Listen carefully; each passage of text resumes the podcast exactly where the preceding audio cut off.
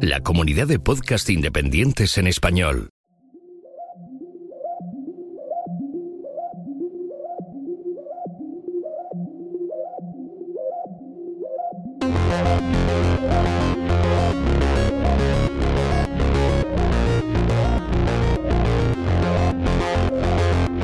Bienvenidos a Café Swift. El podcast donde hablamos del lenguaje de programación Swift de Apple. Solo no.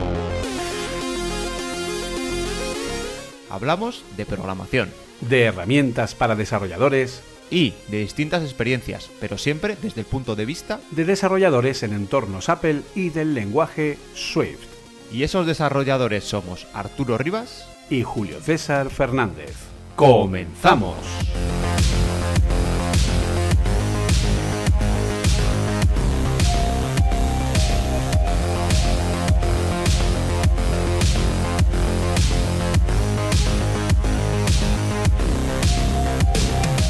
Hola y bienvenidos a un nuevo café.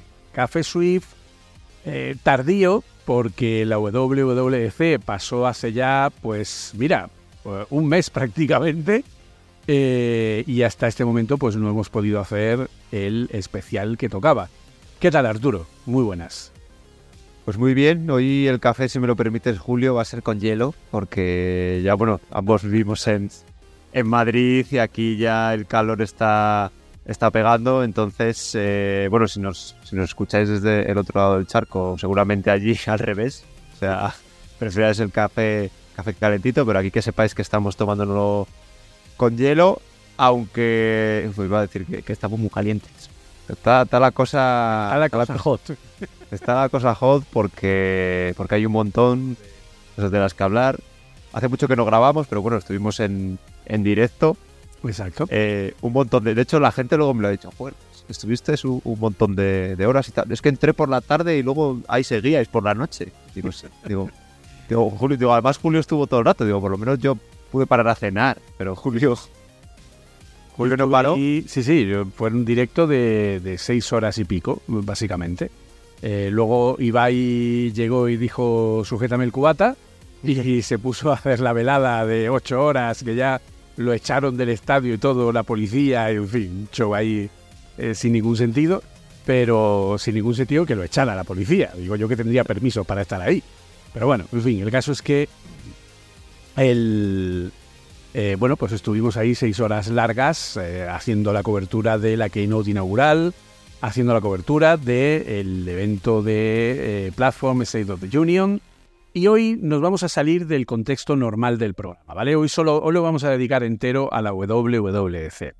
Entonces, eh, Arturo, si quitamos esa primera hora y media soporífera de la keynote inaugural, que estábamos ya todos de cachondeo, Oliver ya empezaba, yo que sé, a saltar y a decir, bueno, venga, otro más, y venga, otra, y, todos allí de, de, de, to- de tontuna, también nuestro amigo Mark, el que le mandamos un saludo desde aquí.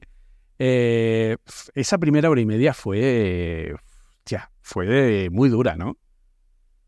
Sí, la verdad es que creo que ya todos los sistemas operativos de Apple han llegado a un punto de, de que, que es que las novedades poco nos pueden decir. De hecho, están metiendo ya cosas pues, de estas que llevamos pidiendo las 10 años, pero que tampoco es algo que te va a cambiar la vida. En WatchOS, que luego yo he estado viendo varios vídeos y, sí que es verdad que hay un rediseño bastante grande y ya no es rediseño que lo veas de otra manera sino que sí que se ha rehecho toda la parte de navegación y todo eso con cosas mucho, mucho más lógicas, pero es que yo, es que de esa hora y media me quedaría solo con WatchOS, que es donde han puesto algo un poco más eh, diferente, que no se han añadido tras añadido.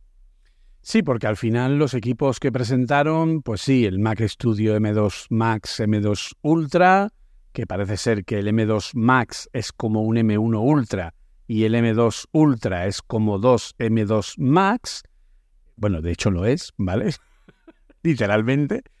Pero, bueno, pero ah, para, o sea, es decir, bien, guay. O sea, no sabíamos si iba a haber el, el, el MacBook Air de 15 pulgadas. Oye, pues está muy bien, la verdad. ¿no? Sí, quizás fue una de las cosas más interesantes también que, que presentaron. A lo mejor sí que está, en nuestro caso, por ejemplo, como desarrolladores, es que por un poco más ya tienes el, el MacBook Pro. El MacBook Pro, sí. Sobre todo si le tiras hacia arriba, ¿vale? Porque al final el MacBook Air son 1500, lo que viene a costar, pero con 8 y 256. Claro, claro, claro. Sí, sí, estoy hablando de gas de lo mismo, de Claro. 16 y 512. Claro, 16512 ya se te va a 2000. Desde 2000 a 2500, que es el siguiente, pues dice, uff, es que por 500 más tienes pantalla mini LED, tienes más puertos, tienes una- un procesador más potente, tienes eh, la salida HDMI, o sea, tienes un montón de cosas que dices, uff, a pesar de que, insisto, me parece que el MacBook Air de 15 está muy bien posicionado y es un equipo muy, muy interesante, ¿vale? Casi diría que incluso más que el de 13, pero bueno. Es Apple, es caro y, en fin, es lo que tiene ¿no? en este sentido. Digamos que fue un poco así lo más interesante. Y luego lo de la... el- eh, a nivel general, la única novedad básicamente fueron los, sí, bueno, los widgets accionables, ¿vale? Que por lo que he estado leyendo, porque aún no los he podido probar, pero básicamente los widgets accionables, ¿vale? Para que os hagáis una idea a nivel de desarrollo, son exactamente igual que lo que ya teníamos, solo que cambia en dos cosas. Una, que ya no hay que hacer una, un, eh, un target de intent específico fuera del target del widget para hacer que el widget sea editable, ¿vale? O sea, hasta ahora, cuando yo hacía un widget, tenía que crear el target del widget, que es un target distinto al de la aplicación principal. Además, si usaba Core Data, tenía que poner, la, eh, poner el almacenamiento, cambiando la persistencia a eh, el grupo de apps para que fuera capaz de leerlo de, distintos ejecutables, etcétera, cosa que ahora con Swift Data se soluciona. Swift Data ya lo hace de manera automática, ¿vale? Cuando usamos los widgets, cosa que chapó por Apple. Eh, y luego lo que tenías que hacer era que si querías que el widget fuera editable, ¿qué es un widget editable? Cuando tú dejas el widget pulsado, ¿vale? El- lo que es el tal, y el widget se da la vuelta, ¿vale? Y te permite editar eh, opciones. Por ejemplo, imagínate pues el widget del tiempo, ¿vale? Yo tengo el widget del tiempo y me dice el tiempo que hay en Madrid, pero si quiero saber el tiempo que hay en Granada, o el tiempo que hay en Nueva York, o el tiempo que hay en Tokio, pues si yo tengo esas ubicaciones puestas como favoritas, puedo editar el widget, ¿vale? Si yo dejo pulsado, me sale un menú emergente, le doy a Edit Widget, el widget se da, la, vuelta y puedo elegir otra localización distinta de una lista desplegable. Para hacer esa lista desplegable yo tenía que hacer un segundo target, que es un tipo de target de intent, para que a través de un Siri Intent se pudiera leer esa información. Eso por fortuna ya lo han quitado porque era una cosa que no tenía sentido ninguno, ¿de acuerdo? Y ahora con el mismo target del, del widget funciona. Y, y por lo tanto ya se le pueden poner los datos, eh, los valores editables para hacer estos cambios. Pero el segundo cambio que tiene es que le han dado soporte de animación, por lo que los cambios de estado dentro de un widget van a ser animables, ¿de acuerdo? Y le han dado interactividad en los botones y en los switches, ¿vale? En el toggle de Swift UI y en el button de Swift UI existe interactividad. Si tú pones un botón en el widget y pulsas el botón en el widget, eso va a lanzar en segundo plano un proceso en tu aplicación que modificará lo que sea. Si esa modificación supone un cambio de estado que repercute en la vista, la vista va a hacer la animación y va a reflejar el cambio, ¿vale? Por lo tanto, también los, eh, los cambios de las actividades en vivo también se van a eh, ver beneficiadas con este cambio, ¿vale? Porque podremos tener animaciones eh, dentro de las actividades en vivo directamente. Y bueno, pues con estos cambios de los toggles y de los botones, podremos causar cambios en los datos y esos cambios se harán sin que se abra la app, sino directamente desde el widget. ¿Vale? Justo lo que yo dije en su momento, porque era lo lógico y lo normal en este sentido. Entonces, bueno, pues este cambio está Tengo una teoría, Julio, porque Dime. me he visto varias de las charlas que tenían que ver con las animaciones y creo que por dentro algo han hecho y algo han cambiado las animaciones, porque hay varias y de hecho mucho, han cambiado eh, mucho. En las animaciones hay como callbacks que te permiten eh, ver cómo va la animación, las fases de la animación, dividir las fases, te permite un montón de cosas que antes estaban, digamos, ocultas o había que hacer un, un objeto que se conformase a un protocolo y demás, era bastante farragoso. Y ahora, ahora lo he mejorado y yo creo que tiene mucha relación con esto, con, poder hacerlo bastante, o sea, aparte de mucho más, iba a decir, customizable, de, de que ofrece al desarrollador muchas más opciones a la hora de animar y mucho más control sobre las animaciones, creo que debajo, por debajo, también le han hecho algo, pues eso, para que estos widgets con todas estas animaciones no te fundan la batería, al final es, es mucho trabajo que tiene que hacer, por eso, porque además en una de las, charlas lo explicaban, que claro que para cada frame tiene que calcular. Depende de la animación que hagas, hay animaciones que para cada frame tiene que calcular. Es decir, tú tienes, no sé, imaginémonos eh, un contenido estático, pues eso, cada frame no hay que recalcular nada, ¿vale? Y eso hace que no gastes eh, tanta batería, ¿vale? Las pantallas solo por el hecho de estar encendida eh, gasta batería, pero gasta más, digamos, cuando tiene que hacer cambios y que hacer cálculos. Entonces sí que incidía mucho en esto. De hecho, hay varios eh, en las charlas, pues eso, te daban muchos consejos para que tuvieses cuidado, porque había ciertas prácticas que, parecía lo más lógico de hacer y luego veías que por detrás se desencadenaban muchísimos más cambios de los que, de los que debería haber. Y bueno, ya, ya tenemos, yo creo, los widgets donde, donde deberían estar y, teniendo todas las opciones que, que queríamos que yo tampoco me he puesto, o sea, he visto varias charlas y demás, no me he puesto a, hacerlo en ningún proyecto, pero yo creo que no hay nada que, que, haya quedado por ahí en el tintero. De decir, bueno, siempre estará el que dice, es que no me dejan utilizar, no me dejan hacer un videojuego en un widget. Pero bueno, esa gente siempre va a estar ahí. Bueno, eh, a ver, lógicamente, pero a nivel de widgets, es decir, lo que no vamos a tener nunca con un widget es una app completa. ¿vale? O sea, olvidaros de tener una mini app en una ventana ejecutándose en un iPad o en un iPhone, porque no se puede, ¿vale? Es absolutamente imposible. Sí se puede, ¿vale? En eh, Vision OS, ¿vale? Que luego hablaremos de ello.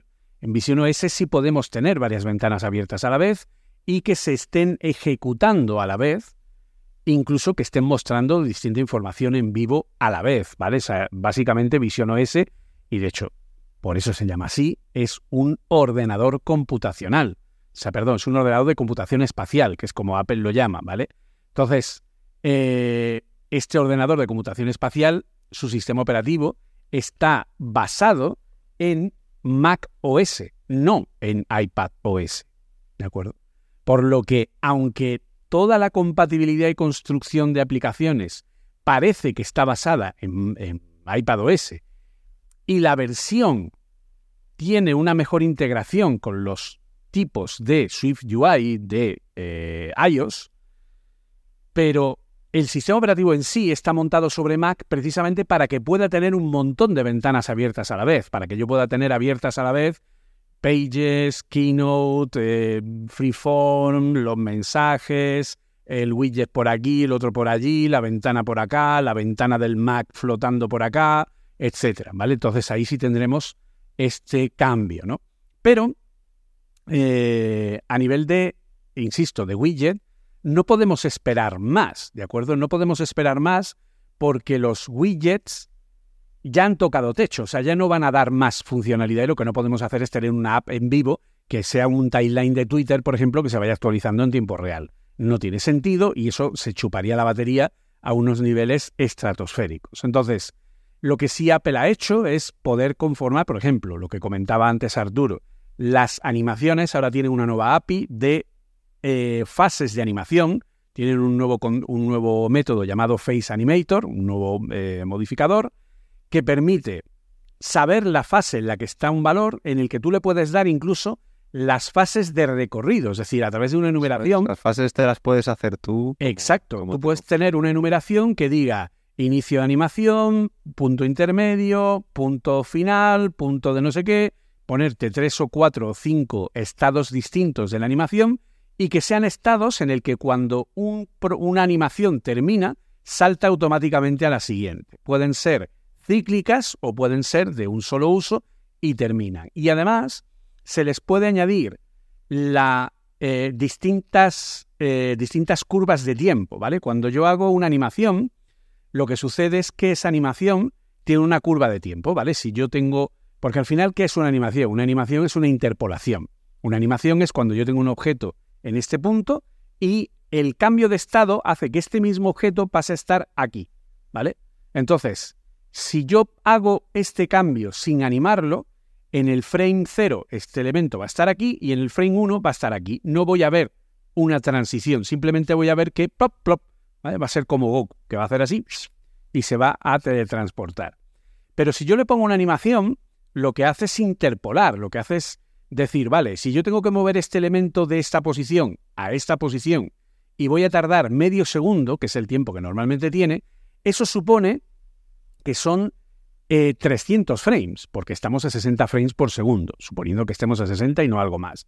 Pero en 60 frames por segundo serían 300 frames, por lo que si yo tengo que mover 300 puntos desde aquí hasta aquí, lo que hace el sistema es que en cada frame cambia un punto hacia arriba la posición, de forma que crea esa interpolación de animación directamente. Pues bien, eso si es una línea de tiempo lineal, la animación es continua, es decir, va sumando uno a cada punto, o sea, al uno a la posición del elemento desde el comienzo hasta el final.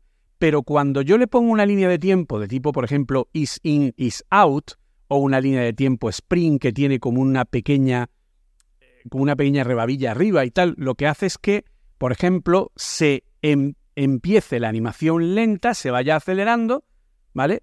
Y luego se decelere. Si es una animación de salida, las animaciones de salida son de tipo is out, que lo que hace es que empieza lento, se acelera y sale más rápido. Entonces tú lo que ves no es una animación plop directa, sino que es un pi y se va acelerando, ¿vale? Entonces eso da una sensación más elegante. Entonces podemos cambiar las líneas de tiempo de esas animaciones para cada estado de manera independiente.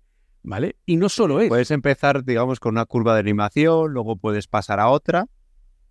Exacto. Julio, no sé si era lo que, que vas a decir. Han cambiado las animaciones. Antes, por defecto, era la que hablas tú de is in, is out, que es que, digamos, que al principio y al final, o sea, empezaba como con menor aceleración al principio, luego se aceleraba al medio y luego deceleraba otra vez al final. Lo han cambiado por defecto para que sea sprint. Ellos explican que es más natural, que no sé por qué se han dado cuenta ahora, porque esto lleva un montón de años. Pero tengo una teoría, hmm. que esto ya está funcionando en iOS 16. Porque no sé si era la versión .3 o .4, a mí me pareció que iba como más rápido. Y es que la sensación, cuando te muestran las dos, eh, los dos tipos de animación, es que el sprint este se siente eh, más rápido. De hecho, el sprint, así por decirlo muy rápido, es eh, un muelle, ¿vale? El movimiento que tendrías de, de un muelle. Pues digamos que al principio tiene menos resistencia hasta que el muelle se va comprimiendo, ¿vale? Y acaba ya. Y puede tener incluso un poco de rebote, ¿vale? Como un muelle. Lo que pasa es que por defecto tiene muy, muy poquito rebote que casi ni, ni se ve. De hecho, ya, ya os digo. Pues curiosamente, no solo han hecho ese cambio que tú comentas, sino que además han cambiado la forma en la que, porque otra de las cosas que se puede hacer con las animaciones es acceder directamente a los keyframes. Es decir, se le pueden dar distintas curvas de tiempo en distintos momentos de una misma animación. Para flipar. Puedes dar líneas de tipo eh, que lo tenía por aquí, de tipo Spring, ¿vale? Eh, de tipo Cubic, que es una curva de Bézier cuadrática, de tipo Move, que es directamente sin interpolación, y de tipo lineal, ¿vale? Que son las que ya hemos comentado normales. Entonces, puedes, dentro de lo que es la propia animación, hacer que si la animación dura, yo qué sé, tres segundos, el primer segundo sea lineal, el segundo sea en curva cuadrática de Bézier y el otro sea en eh, de tipo Spring. ¿vale? Y poder cambiar esa duración y poder cambiar la intensidad del cambio en sí o de cuánto va a cambiar. Si yo quiero cambiar eh, los grados de giro en 90, pues le puedo decir que los primeros 20 sean con esta curva de animación, los siguientes 30 con esta otra y los siguientes 40 con esta otra. O sea, una locura. la gente que se dedica a animación lo va a flipar muy fuerte. Pues sí, de hecho, mira que pensé yo cuando dije que con todo esto de las Vision Pro y demás, me hice un curso de... De, de Unity. Ay, de Unity, que se me va. Pues mira, por estos meses de, los keyframes ya lo tenía, lo tenía sabido para estar. nunca, nunca viene mal, mal aprender. Y está muy bien, y sobre todo porque sí que hablaban en los vídeos que vi de que eh, se podía hacer algo muy parecido con Core Animation, pero ya metiéndote muy, muy dentro. Luego, todas estas animaciones que comentas, estos tipos de animaciones, estos tipos de curvas, las tenías que hacer tú a mano, ¿vale? Ahora te dan varios presets diferentes que, que te ayudan sin tener pues, que hacerte toda la matemática. Y luego, aparte de eso, también lo puedes aplicar eh, utilizando las fases y las... Eh, creo que hay un protocolo que se llama Custom Animation, ¿vale?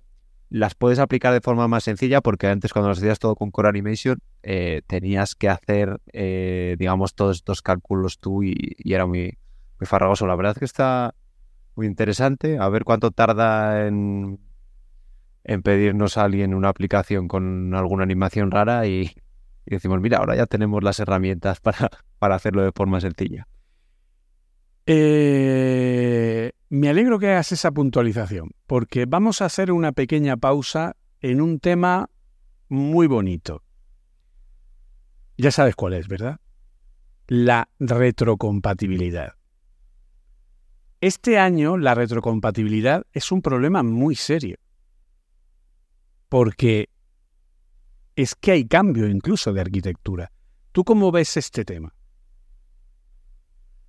A ver, eh, todos nos vinimos muy arriba cuando vimos que la, versión de, Swift, creo que no es la que va a salir, sino que ya está, ¿vale? La 5.8 creo que es, tenía ese modificador de compatibilidad, ¿vale? Que así, yo creo que ya lo explicamos en un momento, pero bueno, por refrescar, en, en 20 segundos, es que si no lo tiene la propia librería, lo que haces es eh, meterlo digamos, meterlo en tu binario, ¿vale? Que lo vas a utilizar, pues si la librería contra la que estás utilizando, UIKit o, o la que sea, no lo tiene, ¿vale? No lo incorpora, tú lo metes como parte de tu librería, ¿vale? Pero luego se llama a, si lo tiene la librería se llama y si no, pues llamas a tu propio, la implementación que haces en tu propio binario. Pues todos nos vinimos arriba, pero hemos visto que Apple sí que hay algunas cositas que ha hecho, pero diría que un 1%, ¿vale? Y se echa de menos. Eh, yo tengo la teoría de que, y lo hablamos, eh, no sé si ya estábamos eh, grabando el podcast o ha sido al, comenzar el directo, que hay muchas cosas que están muy verdes, ¿vale?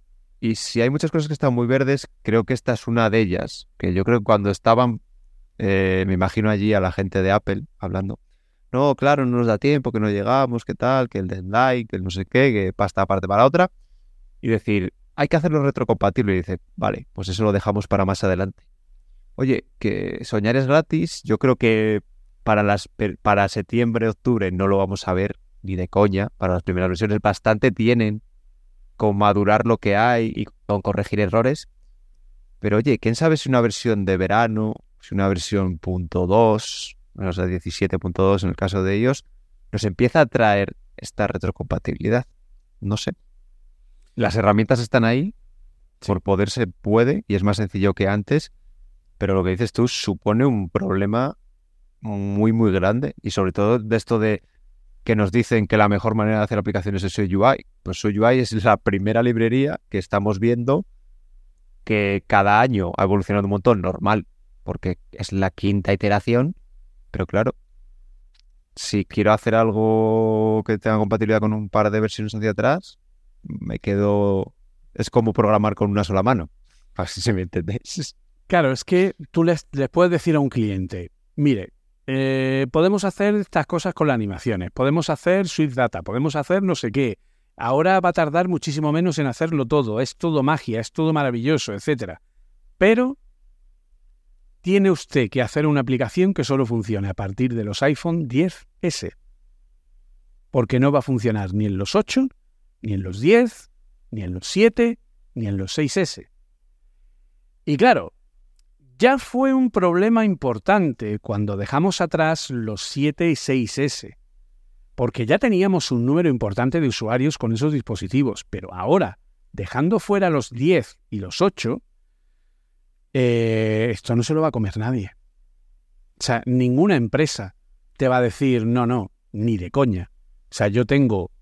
Te voy a poner una cifra muy pequeña, ¿vale?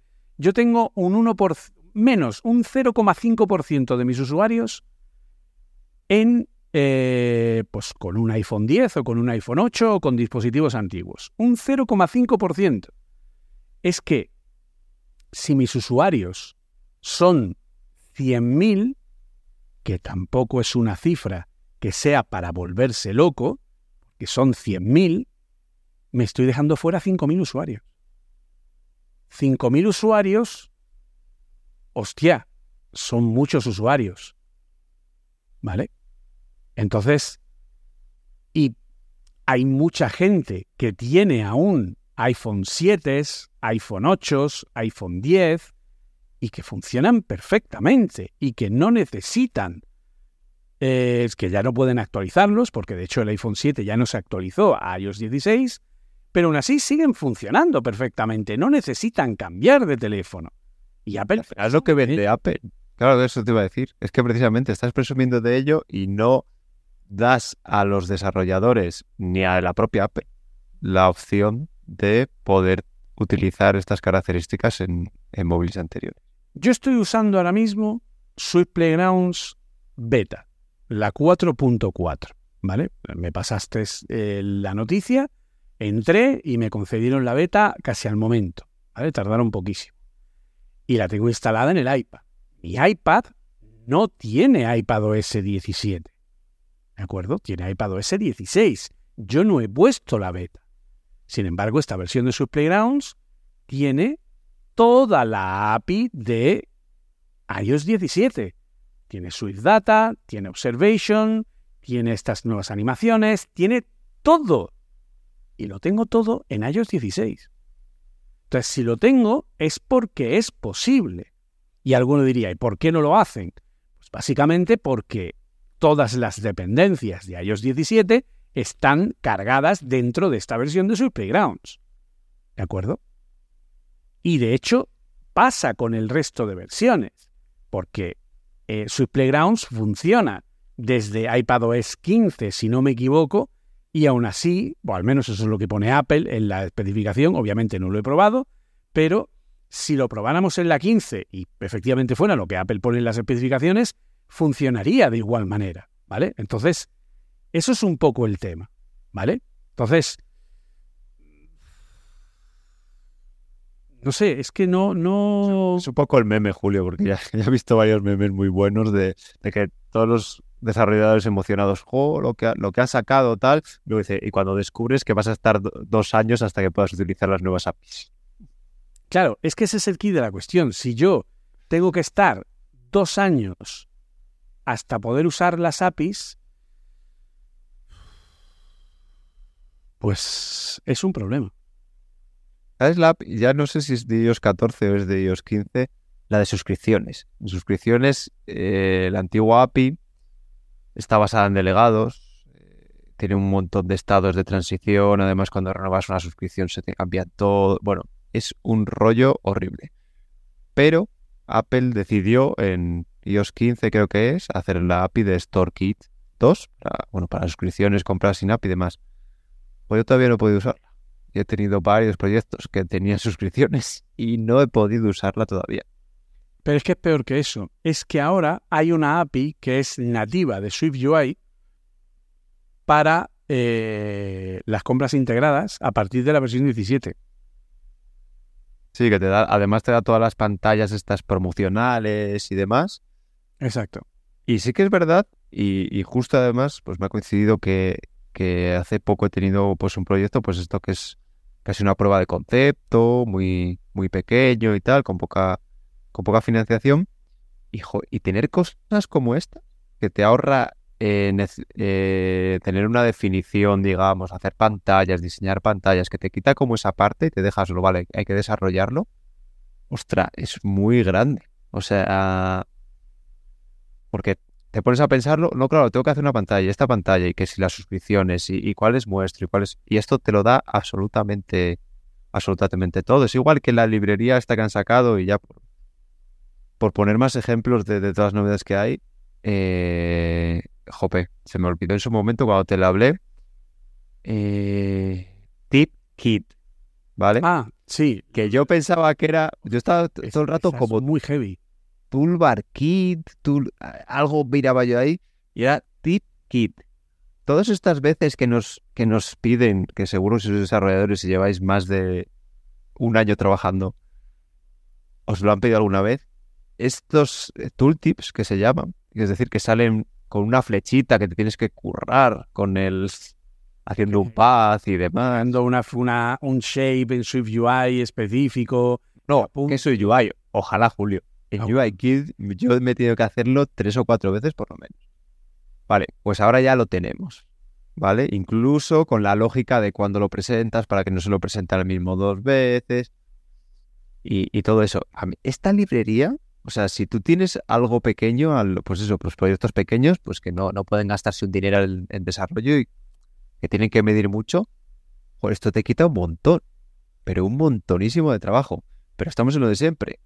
Yo tengo una aplicación pequeña que no tiene mucho, o sea, que no tiene mucha significación, entonces las probabilidades de éxito son menores. Por... Entonces, si además la restringo al último sistema, me estoy quitando igual mucha gente. Es que lo matas. O sea, todas las ventajas que me da una cosa, me lo quita. Porque es como decir, vale, qué bien, presentan esto. Wow, mira, dentro de cinco años lo empezaremos a ver en las aplicaciones. Es que ese es el problema. Y en este, por ejemplo, pues este tip kit, ¿no? Que hemos visto, pues son estos pequeños tooltips, eh, tal. Tenemos eh, los mapas. Ahora los mapas de SwiftUI eh, son, eh, son nuevos. Ahora Ya están bien. Claro, ahora permiten usar core location, permiten hacer animaciones. Tú puedes hacer animaciones directamente en el mapa para que haga un recorrido por una ruta que tú quieras. Tenemos esta parte de lo del Store Kit. Eh, tenemos un montón de. Tenemos, por ejemplo, gráficos de sectores en, en, en la. En, en- eh, pa- ¿verdad? En Swiss Chart. Switch Charts, ¿no? En, sí, en Charts. Eh, que, que por fin hay gráficos circulares, que no lo sabía, ¿no? Y era como un decir, pero bueno, ¿cómo no se le, cómo no se le ha ocurrido a Apple poner gráficos por sectores y con... Bueno, pues todo eso ya, ya, ya está incluido en Swift UI. Pero no lo puedes usar. Es decir, lo puedes usar si lo pones para iOS 17. Mi gran problema es eh, el tema de Swift UI, ¿de acuerdo?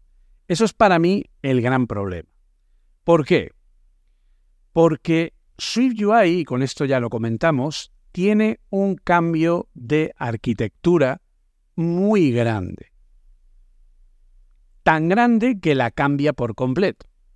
Tan grande que la arquitectura de Swift UI, que estaba hecha sobre Combine, Combine Combine by. Bye. Adiós Combine. Combine desaparece de SwiftUI. Ya no tenemos Combine en SwiftUI integrado. Podemos seguir usándolo, obviamente, si queremos seguir usándolo, pero ya no es usado porque SwiftUI ahora utiliza la nueva API de Observation, que es una nueva API que hace que los elementos sean observables a través de un nuevo patrón de Swift a través de las macros de Swift, que luego hablaremos de ellas. Entonces, resumiendo, la arquitectura de Swift UI hasta ahora era tener que crear un viewModel haciendo una clase conformada, una clase conformada con el protocolo Observable Object, Observable Object. De esta clase Observable Object, al hacerla conformada con ese protocolo, lo que hacía era ponerle un publisher que era un object will change. Un publisher que saltaba cada vez que había cada vez que iba a haber un cambio, que era un will change. Eso informaba al ciclo de vida de la pantalla para refrescarse, pero solo las propiedades marcadas como publicadas, que son las que tienen, eh, digamos, la, capacidad de refrescarse en la pantalla, pues hace que eso funcione, ¿vale? Entonces yo hago el observable, el observable object con published y ahora, y aquí es donde viene lo, chido, lo guapo, lo bonito, ¿en qué lo instancio? ¿En un observed object o en un state object? Pues depende.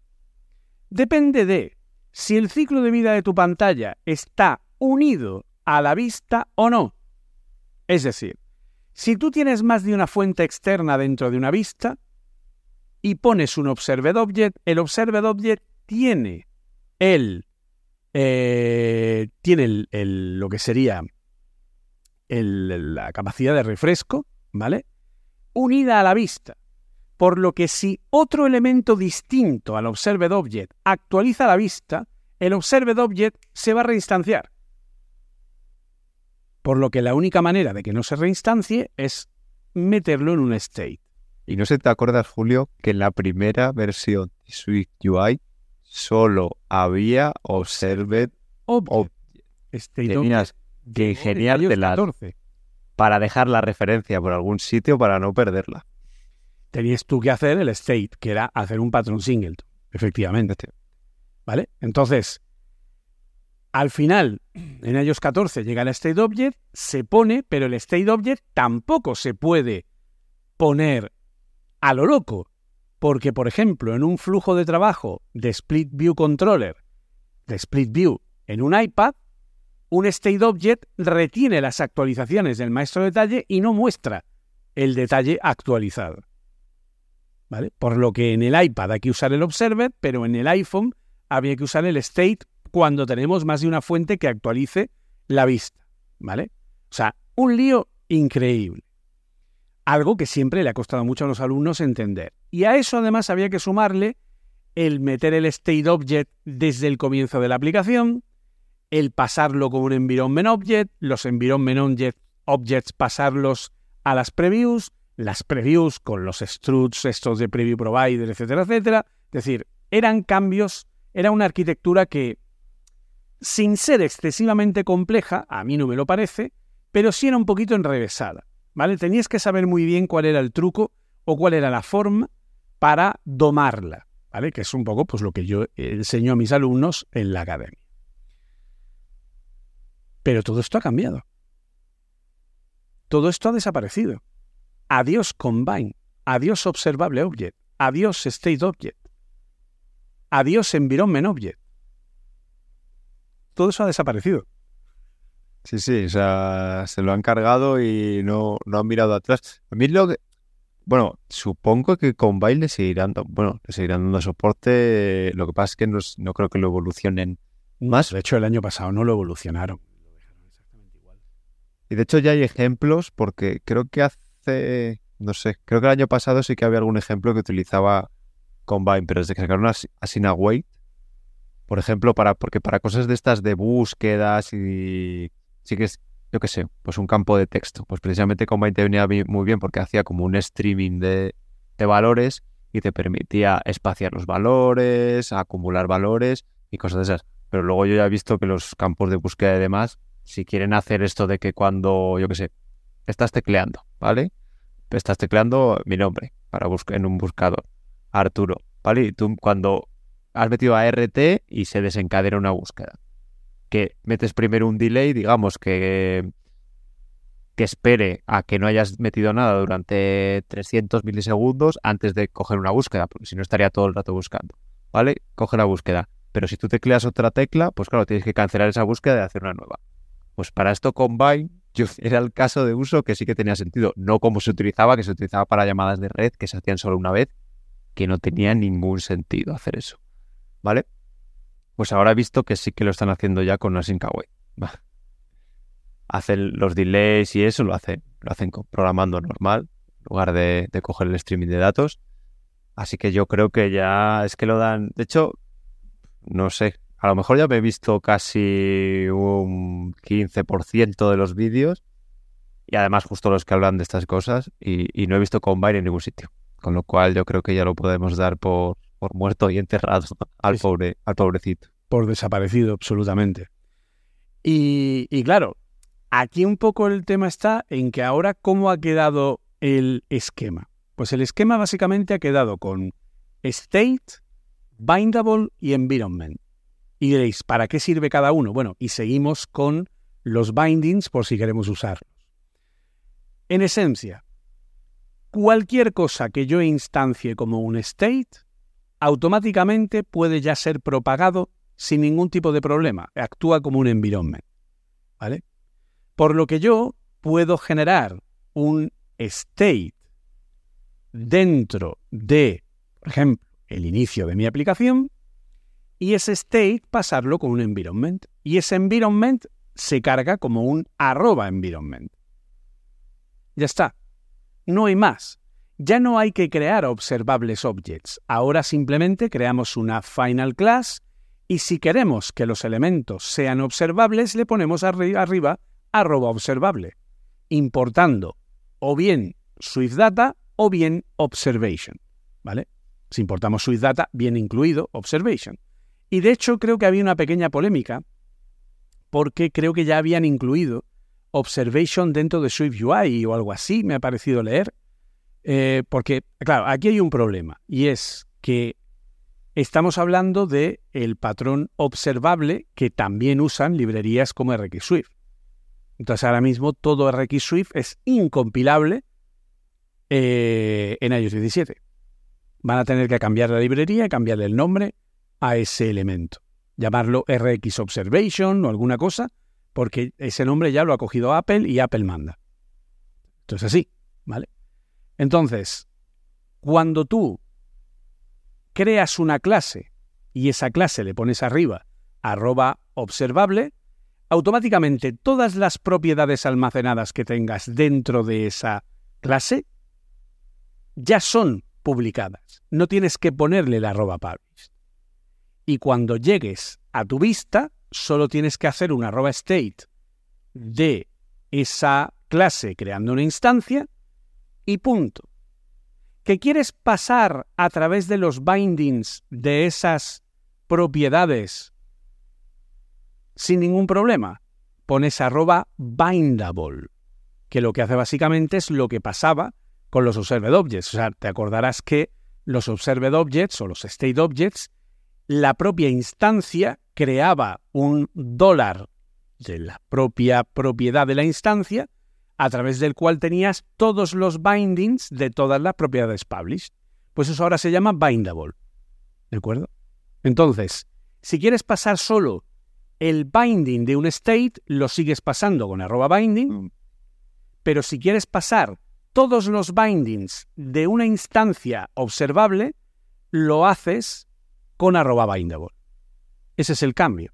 Y luego, si quieres propagar los elementos, como ya hemos dicho, sería arroba state en el inicio de la aplicación y le inyectas a través del punto environment a arroba environment, ya no es environment object, ¿vale? Y entonces ahí ya entraría en el sistema. Por lo tanto, cambia completamente. Y si a eso le añadimos Swift Data, que hace que trabajar con base de datos sea mucho más sencillo, pues claro, es que es un cambio brutal. ¿Tú, ¿tú cómo ves este cambio? independientemente de la retrocompatibilidad o no, porque claro, esto es un problema. Yo ahora me planteo el problema, si Apple no lo hace retrocompatible, de tener que explicar dos arquitecturas distintas en clase. Porque yo no me puedo, yo no le puedo decir a un alumno, te voy a explicar solo la arquitectura de iOS 17, porque es la guay, es la que mola y es la que Apple quiere, porque el alumno me va a decir, vale, guay, pero cuando me vaya a trabajar a una empresa, me van a decir que qué música un tambor, que eso no me sirve, que yo necesito usar la anterior porque no le van a dar soporte a iOS 17 ni de coña en ninguna empresa, salvo proyectos muy nuevos o alguien que esté puto logo como yo, ¿vale? Pero el resto no lo va a hacer, ¿vale? Entonces, claro, ese es el problema.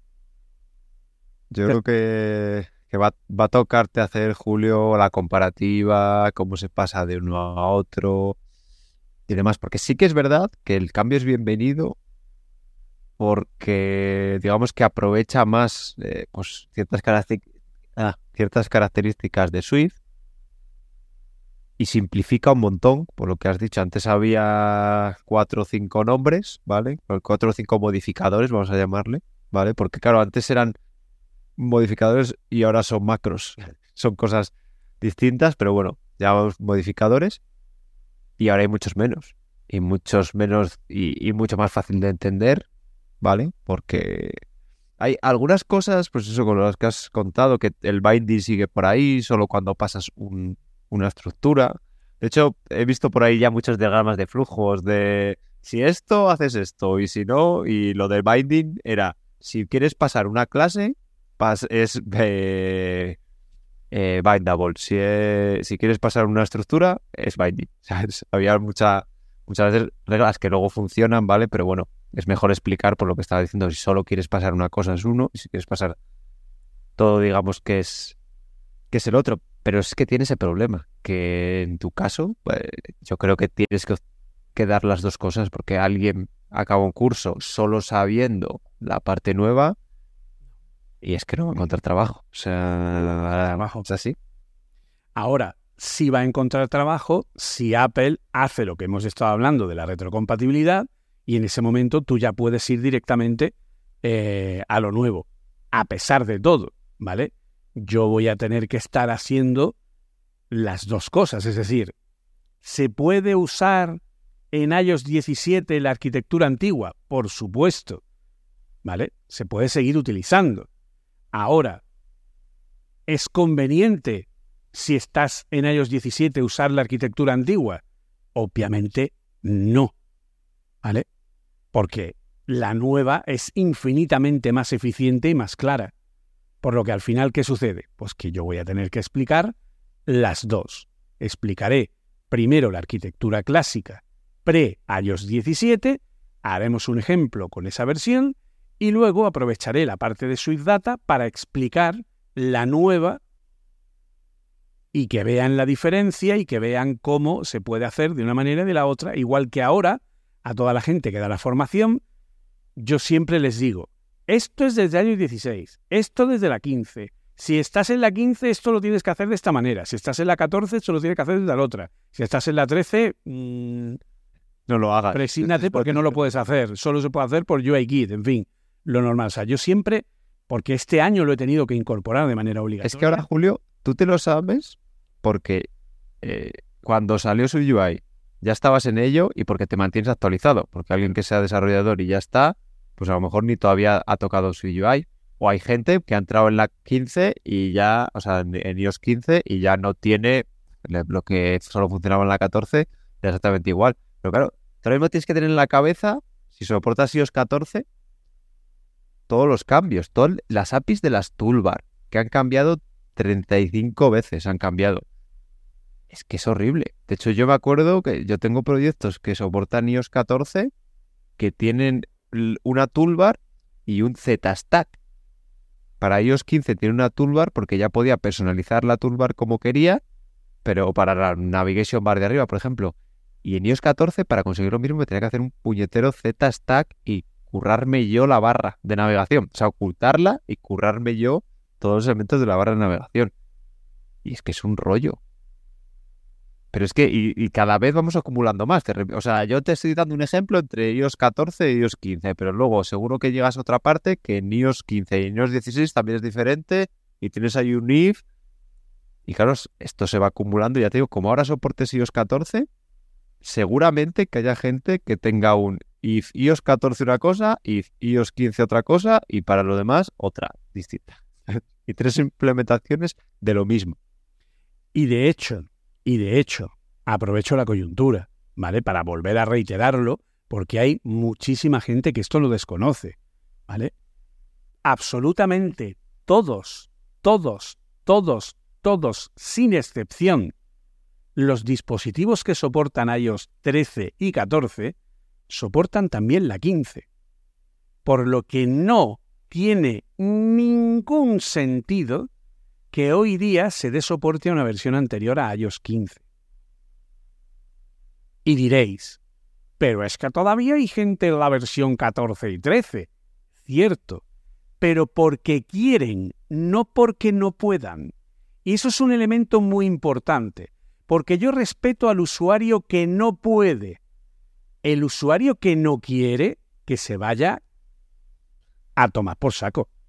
¿Vale? ¿Sabes lo malo? Que creo que es WhatsApp todavía soporta iOS 12. Claro. Pero Sí, sí, hay mucha gente que dice, no, nosotros nos basamos en WhatsApp. Cuando WhatsApp sube, nosotros subimos. Claro, pero es que WhatsApp, ¿vale? Pe- Pero es que a Twitter o a Disney Plus le pasa lo mismo. Twitter y Disney Plus están en la 14. ¿Por qué? Because Potato es que no tiene ningún tipo de sentido.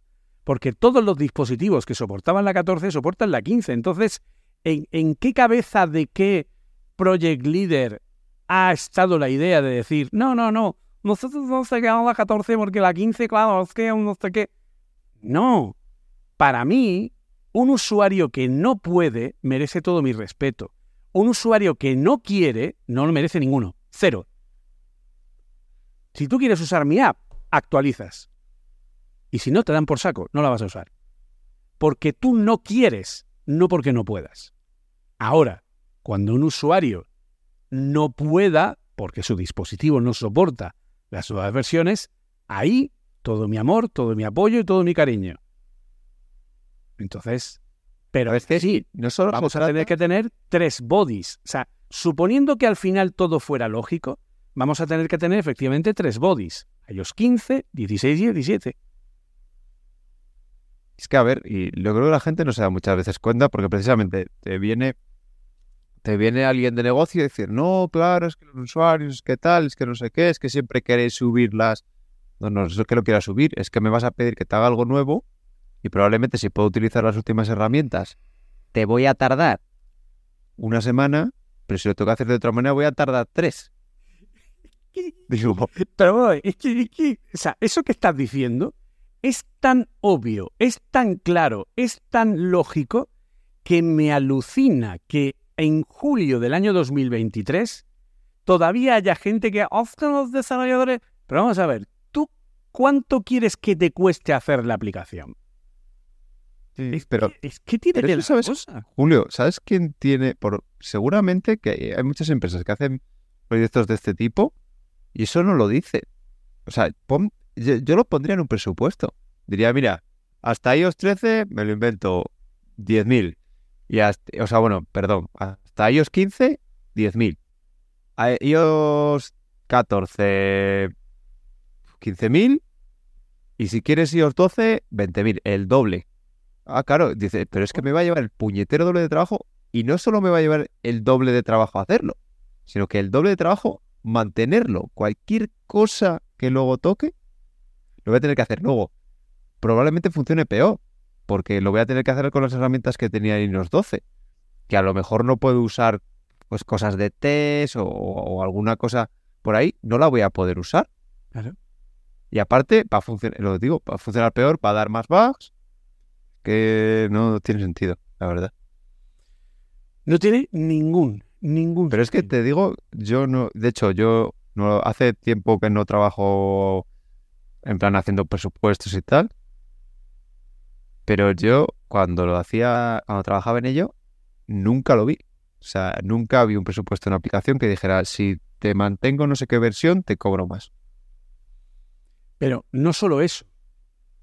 Vamos a levantar algo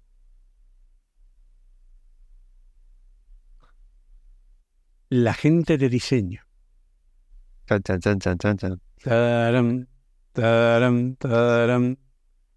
De pronto llega y dice, no, es que a mí no me gusta que la aplicación parezca los ajustes del iPhone. Es que quiero que tenga aquí una sé qué de tal, una ventanita de no sé qué, un botón de no sé cuál.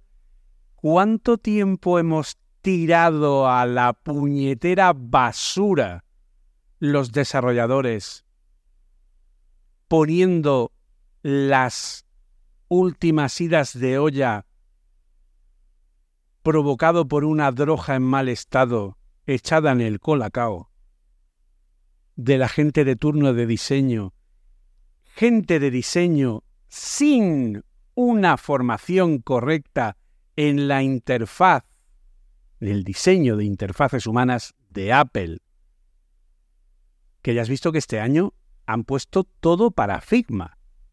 Sí, sí, sí. Este año Ojo. está Y que no somos unos radicales, estos que es todo de Apple, todo que no sé qué. No, no. Android también tiene sus puñeteras guías de diseño. exacto. Y defendemos que haz diseño use. tuyo. Pon tus, pero fuentes, respeta. Material Design y respeta el diseño de interfaces humanas de Apple.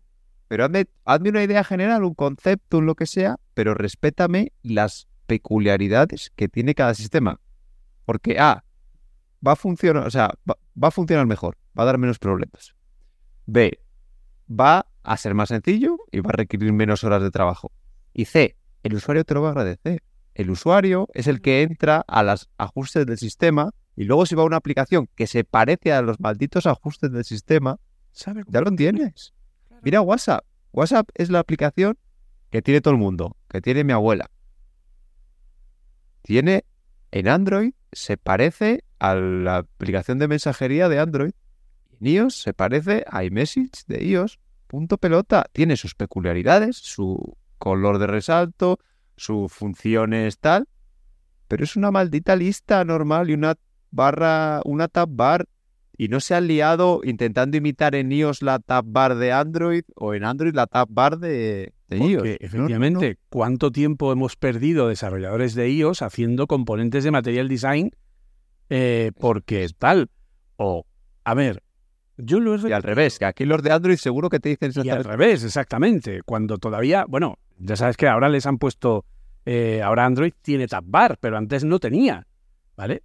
O la flechita de ir atrás. Yo muchos, mucha gente que conozco de Android, claro, Android tiene, de hecho, en Material Design ya la han metido porque muchos eh, teléfonos de Android han perdido la barra de botones, ¿vale? O la tenían física, entonces podían no, o sea, la tenían, perdón, digital y no podía, no la mostraban y demás.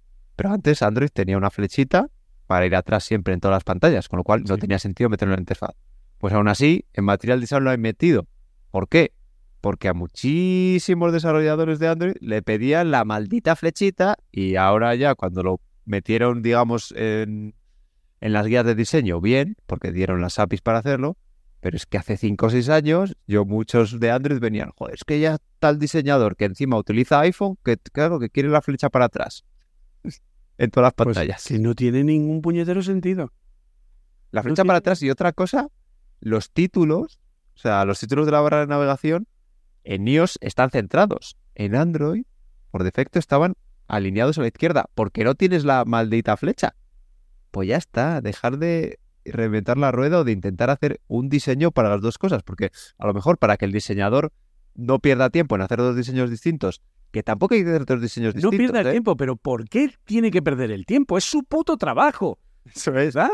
hay que hacer una base de diseño y luego las peculiaridades, pero para eso precisamente pues hay que hablar con los desarrolladores que realmente, porque a mí también me ha pasado en muchas empresas, yo siempre he tenido bastante contacto con negocio, con la parte de, marketing y con la parte de diseño, pero yo conozco compañeros que a él el diseñador le planta algo y el diseñador no tiene ni puñetera idea de cómo funcionan las cosas en los móviles. Joder, pues al revés. Pues lo mismo que yo no tengo ni puñetera idea de qué color combina con qué o qué aire hay que dejar entre elementos. Y por eso, El que le dado al rediseño. y por eso le pregunta al diseñador. El diseñador tiene que preguntar a los desarrolladores que son los que están todo el puñetero día con esas herramientas. Y aparte, y decirle, y eh, pues la gente de diseñadores y la gente de producto, oye, hemos pensado esto, ¿encaja? ¿Qué podemos cambiar? Y, y no intentar eh, encajar a patadas cosas que, porque no, es que lo diseñamos así, es que la experiencia de usuario, experiencia de usuario ni nada. Hay que llegar a un entendimiento, obviamente, no va a ser todo que sí ni todo que no, ¿vale? Pero es que yo conozco muchas empresas en las que esa fase no se hace. O sea, al de decir, aquí está el diseño, vamos a hablar con los desarrolladores que nos digan lo que se puede hacer y lo que no, las concesiones que hay que hacer y los cambios que hay que hacer, hay muchos sitios en los que eso no pasa. directamente. Yo muchas veces le digo a mis alumnos, cuando dice, claro, es que, ¿qué decimos en ese caso? Pues digo, pues muy sencillo, le dicen, mira, tú quieres hacer esto, si te lo hago nativo y queda de esta manera, te tardo 10 minutos. Si te lo tengo que hacer a mano, como tú quieres, para que quede donde tú quieras, voy a tardar dos semanas. ¿Qué prefieres? Ve y le pregunta al jefe. Ya está, es así de simple. Y por supuesto, no olvidar nunca que yo he prometido que me haré una camiseta con ello, ¿vale? Pondremos hacia Academy y pondremos aquí, la llevaremos todos un día en una quedada, eh, a la que invitaremos de nuevo como aquella que tuvimos con Adolfo y con, eh, con Alex y tal. Eh, llevaremos todo en la camiseta de una app no es una página web. Sí, pero Julio, va Apple y la WDC de este año te presenta que puedes tener web, web app encapsuladas en, en el dock, ¿sabes? Y que funcione como una aplicación. Vamos a ver. Vamos a ver. Apple perdió toda credibilidad presentando novedades del sistema operativo porque podía haber dejado la primera parte de la Keynote en apenas, yo creo que en 45 minutos le hubiera dado de sobra, ¿vale? Perdió toda credibilidad cuando presentó el poder poner una página web con un acceso directo en el doc o cuando dijo como gran novedad que ahora ya no tiene que decir hey a Siri. Dije, mira. Esa palabra que te ahorra ojo, ¿eh? Bueno, es una cosa, yo creo que voy a ganar mucha calidad de vida y mucho tiempo gracias a no tener que decir, oye. Eso, pero va a seguir sin entenderte. es lo, es lo bonito de todo. Peor, va a saltar con falsos positivos mucho más que antes. ¿Vale? Que es lo que más me toca las narices. Porque en muchas ocasiones yo soy, de hecho, sabes que el reloj tiene una opción para que cuando tú te lo pegas, ¿vale? Detecta, ¿no? Por el cambio de volumen y tal, detecta el movimiento, te lo pegas aquí, le dice, oye, bonito, y no tienes que decirle nada, ¿vale? Sino que él simplemente empieza a escuchar. Lo he tenido que deshabilitar. Porque como yo cuando estoy dando clase estoy haciendo así, porque esto lo seguido, y de pronto, a esa después de una explicación enorme, me dice, creo que no te he entendido. y quedó muy mal delante de mi alumno. Es lo típico que cuando que me salta cuando no quiero, pero luego cuando quiero no me salta. Exacto. Cuando aposta lo intento hacer, me salta. No te salta, efectivamente. Pues sí, eso es la, cosa. Entonces, claro, tú imagínate que le estás dando un speech a tu alumno de una cosa hiper complicada, eh, pero lo intenta hacer lo más fácil posible y cuando acabas te dice el reloj, creo que no te entendí. Y tú miras, y, vosotros... Te da ganas de coger el reloj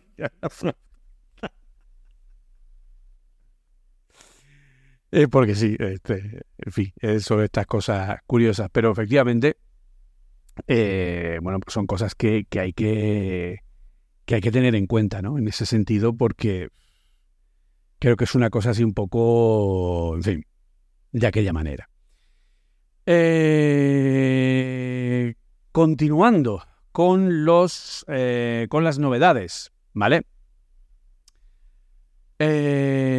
porque ya llevamos una hora y pico, más o menos. Así que bueno, vamos a ir, vamos a intentar llegar hasta los, hasta lo que serían las, eh, las dos horas, más o menos, ¿de acuerdo?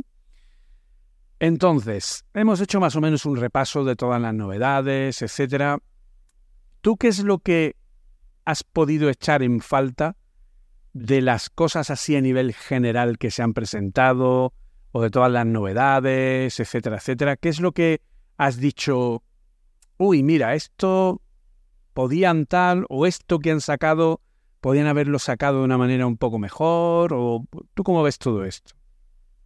Mi queja va solo por, por la parte de que lo que han sacado está un poco verde. Está un poco verde. O sea, son grandes novedades, pero está un poquito verde porque la verdad es que no, no, tenía tampoco ningún deseo. Me ha gustado mucho, ya te digo, lo, de, lo del Apple Watch, lo Apple Watch ha estado muy bien porque no solo han la parte visual, sino que toda la jerarquía de navegación han ido viendo cómo debería, cómo debería funcionar bien. ¿vale? Pues han hecho unos split views cuando sea más importante, digamos, el detalle, por ejemplo, la aplicación de tiempo, ¿vale? Por la aplicación de tiempo, lo normal es que vayas a ver la, la, el tiempo donde estás y no operas una lista de las ciudades que tienes puestas como favoritas, ¿no? Entonces, claro, pues es un split view que te permite ya que ya está a pantalla completa. Luego también esto de que han hecho contenido paginado, ¿vale? Tú estás en, digamos que el comportamiento por defecto del scroll de, Apple, del Apple Watch es que vas pasando de página, ¿vale? Y luego ya si tienes una lista dentro, pues ya vas haciendo scroll en la lista, pero bueno, vas viendo contenido así como de, de vistazo, porque al final es una pantalla pequeña que no tiene mucho sentido un scroll natural, sino que tiene mucho más sentido el paginado.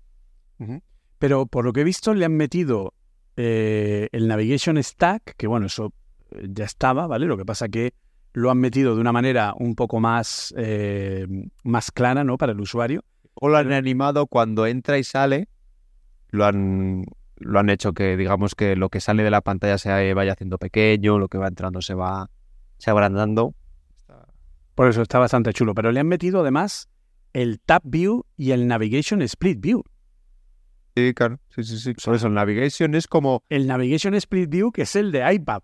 Sí, sí. Es, es lo que decía, para directamente en vistas que tenga más sentido el detalle que como el listado general, ¿vale? Que es por la típica sidebar que hay en muchas aplicaciones de, del iPad, que incluso tenemos un split view con tres columnas, ¿vale? Pero digamos que la de la izquierda del todo es como el menú general. Imaginaos la aplicación de, correos, que normalmente tienes una bandeja, la de entrada, y al lado el detalle del, correo que abres, ¿vale? Y luego ya tienes a la izquierda del todo el, menú con todas las bandejas de entrada y tal. Pero, ¿he visto un menú de hamburguesa? A ver, el aspecto sí. De hecho, tú le das, tú le das y te lleva como, como menú de hamburguesa. bueno, venga, aceptamos barco. Efectivamente, el Navigation Split View tiene una especie de botón de hamburguesa cuando estás en el detalle en la parte arriba a la izquierda.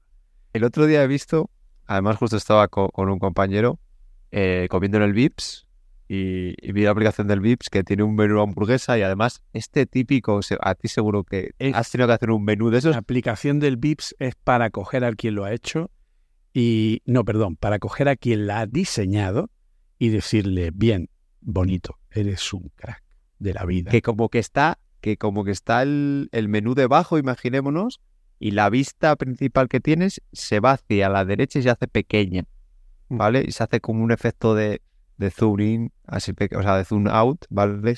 Que queda más pequeño y descubre el menú. Pues es que eso es que tampoco es nativo en Android, ¿vale? En, Android sí que había un menú hamburguesa, pero digamos que se desplazaba a la izquierda y ya está. Pero ese efecto de zoom había que currarse. Y es que yo he tenido que hacer alguna aplicación que he hecho la de ellos y la de Android. Y ese, es que ese puñetero menú, y vamos a hablar del tiempo, es que a lo mejor te lleva una puñetera semana en cada sistema dejarlo fino y hacerlo bien, que sea reusable, que puedas añadir componentes de forma sencilla, con una arquitectura. Que estamos hablando de 80 horas de trabajo de un senior. O sea, es que es una. Para una puñetera idea de locos de un diseñador que no encaja con nada nativo. Es que me parece, o sea, que haya un project manager que permita eso, me parece de putos locos, directamente, con perdón de la expresión. O sea, de locos. Porque es, es que demuestra ser un tío que no tiene ni idea de gestión de presupuestos. Si permites que un senior con el coste que tiene, o un senior de alto nivel, como sería tu caso, eh, que no tienes un coste barato, tire, porque es tirar 80 o 100 horas de trabajo para hacer esa mierda. O sea, de locos. O sea, no lo entiendo. No lo entiendo. O sea, yo soy un project manager de, de ese calibre. Me viene un diseñador y me dice el desarrollador, no, esto va a ser esto, esto va a ser lo otro. Y si yo sé que ese es el gran problema, si yo como project manager no sé que hacerlo de una manera nativa te va a llevar horas y no semanas, pues obviamente no te voy a dejar que lo hagas. Pero como yo soy un inútil que no sabe lo que lleva porque no entiendo lo que hace la gente que dirijo, que es el gran problema que hay a nivel de desarrollo en muchas ocasiones, pues A que cuando tú has sido project manager no has permitido esas tonterías. Hombre, claro no. Pues obviamente. Pues yo tampoco. Ese es el que Es que, es que no tiene sentido, claro. Tú tienes que hacer. Y, a- y que no es que no mejora en nada la experiencia de usuario, al revés. O sea, ¿de qué me sirve a mí que cada vez que le doy me hace una animación que hace así, que me hace perder tiempo o las de ese menú, que además me pone la otra pantalla en pequeñito ahí, que no me aporta absolutamente nada? O sea, de hecho, precisamente Apple, digamos que desde siempre hizo muy fácil, que es una cosa que, que Android ha avanzado eh, en los últimos años, pero no tiene tan avanzado como Apple, la parte de vamos a compartir lo que podamos en iPad y en iOS a nivel de vistas, pero con sus peculiaridades. Es decir, te hago un componente como el Split View del que estábamos hablando, pero que se comporta distinto en las dos. Porque es que no es lo mismo. Y sobre todo, el, el iPhone es un, un dispositivo que está pensado el 95% de las veces para estar cosas a pantalla completa. No me pongas ventanitas y cosas pequeñas porque es que no se ven bien y no tiene sentido. Tener ahí 80 cosas mal, mal repartidas, que es por ejemplo lo que han hecho este año con el Watch. Lo que comentaba antes del Watch precisamente ha sido eso. Se han dado cuenta de que el Watch tampoco tiene ni puñetero sentido tener listados largos, porque el usuario empieza a hacer scroll para arriba y para abajo y se pierde. Pierdes el contexto y no sabes ni por dónde leches andabas. Entonces dicen, pues vamos a hacer estas vistas paginadas para que tú le estés mostrando siempre cosas a pantalla completa.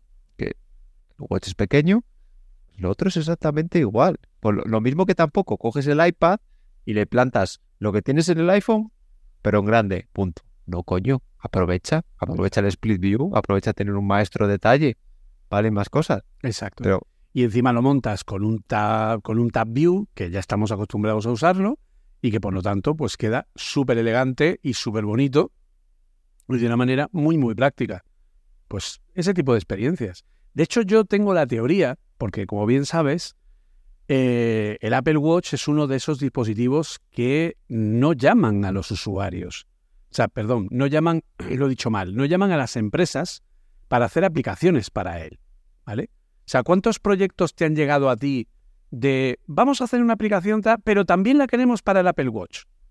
No muchas, ¿verdad? Pero yo, yo en el Apple Watch solo he hecho prototipos alguna prueba de concepto, pero no me he dado ningún proyecto. Yo he, ven- yo he intentado vender el tema del Apple Watch, incluso para aplicaciones de salud, y al final nunca han salido. Nunca han salido. La gente no quiere el Apple Watch. No quiere el Apple Watch a nivel de desarrollo. ¿Vale? Y, y es una pena. Y parte de la culpa la tiene la enorme complejidad de WatchKit, la primera librería que hubo antes de SwiftUI, que aquello era poco menos que un infierno. Luego ya pasó a tener la capacidad de hacer aplicaciones que estaban 100% en el reloj, pero la, la creación de apps para Apple TV y para Apple Watch son uno de los grandes eh, de las grandes deudas que tiene Apple para con los desarrolladores en el sentido de motivar a que haya más aplicaciones, ¿vale? Por ejemplo, yo ahora, eh, una de las últimas series que, que he visto, ¿vale? De, de anime, que es una, una serie maravillosa que recomiendo a todo el mundo que la vea, que está en una plataforma que se llama Anime Box, eh, que es una serie que se llama Oshinoko, ¿vale? Es una serie de anime.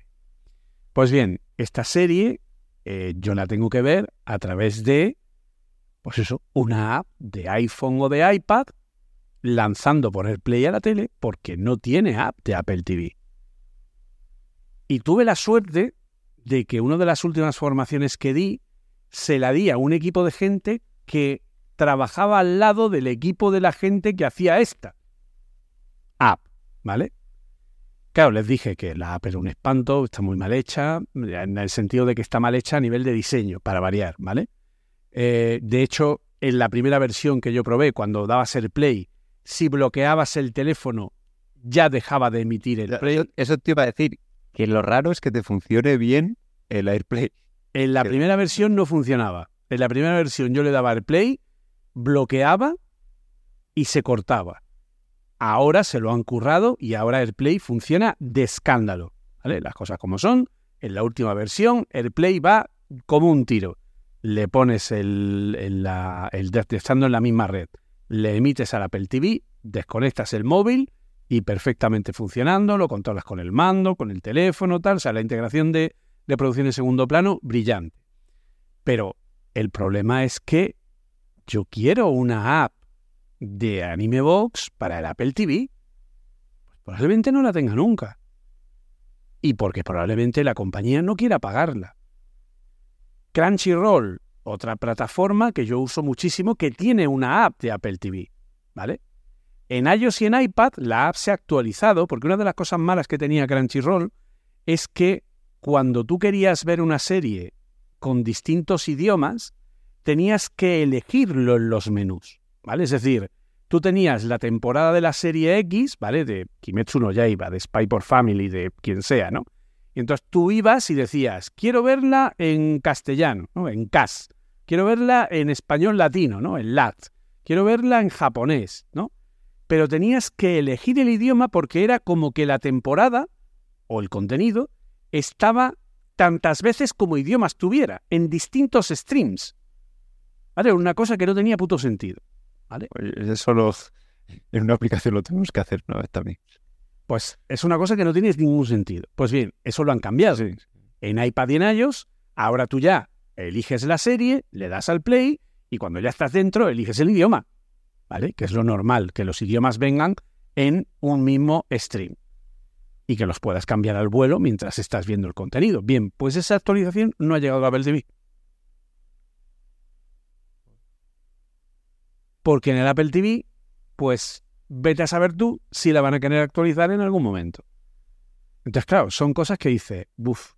Y luego, igual, el Apple Watch. Y ese es mi miedo para las, y con esto ya tocamos el tema, para el Apple Vision Pro. Porque, ¿cuál es el problema por el que la gente no quiere desarrollar para Apple Watch o para Apple TV? Porque Apple TV este año, las actualizaciones es que ni lo han mencionado. O sea, sabemos que hay una versión nueva porque patata. Pero no han dicho absolutamente nada de novedades. Ahora, las del Apple Watch son muchas y muy nuevas. A mí me parece bellísimo lo que han hecho. Un cambio de diseño brutal y creo que es súper interesante para cualquier desarrollador, ahora tal como está, dar soporte al Apple Watch para tener, bueno, un contenido mucho más, pues eso, con widgets, con, con las formas nuevas de aplicación, con todo lo que hemos estado comentando, ¿no? De los split view, de tal. O sea, ahora se pueden hacer cosas muy chulas con el Apple Watch, ¿vale? Y es muy sencillo. Y puedes tener los datos compartidos porque el Apple Watch tiene su propia conectividad o puedes usar CloudKit y se va a replicar de una manera directa, ¿vale? Pero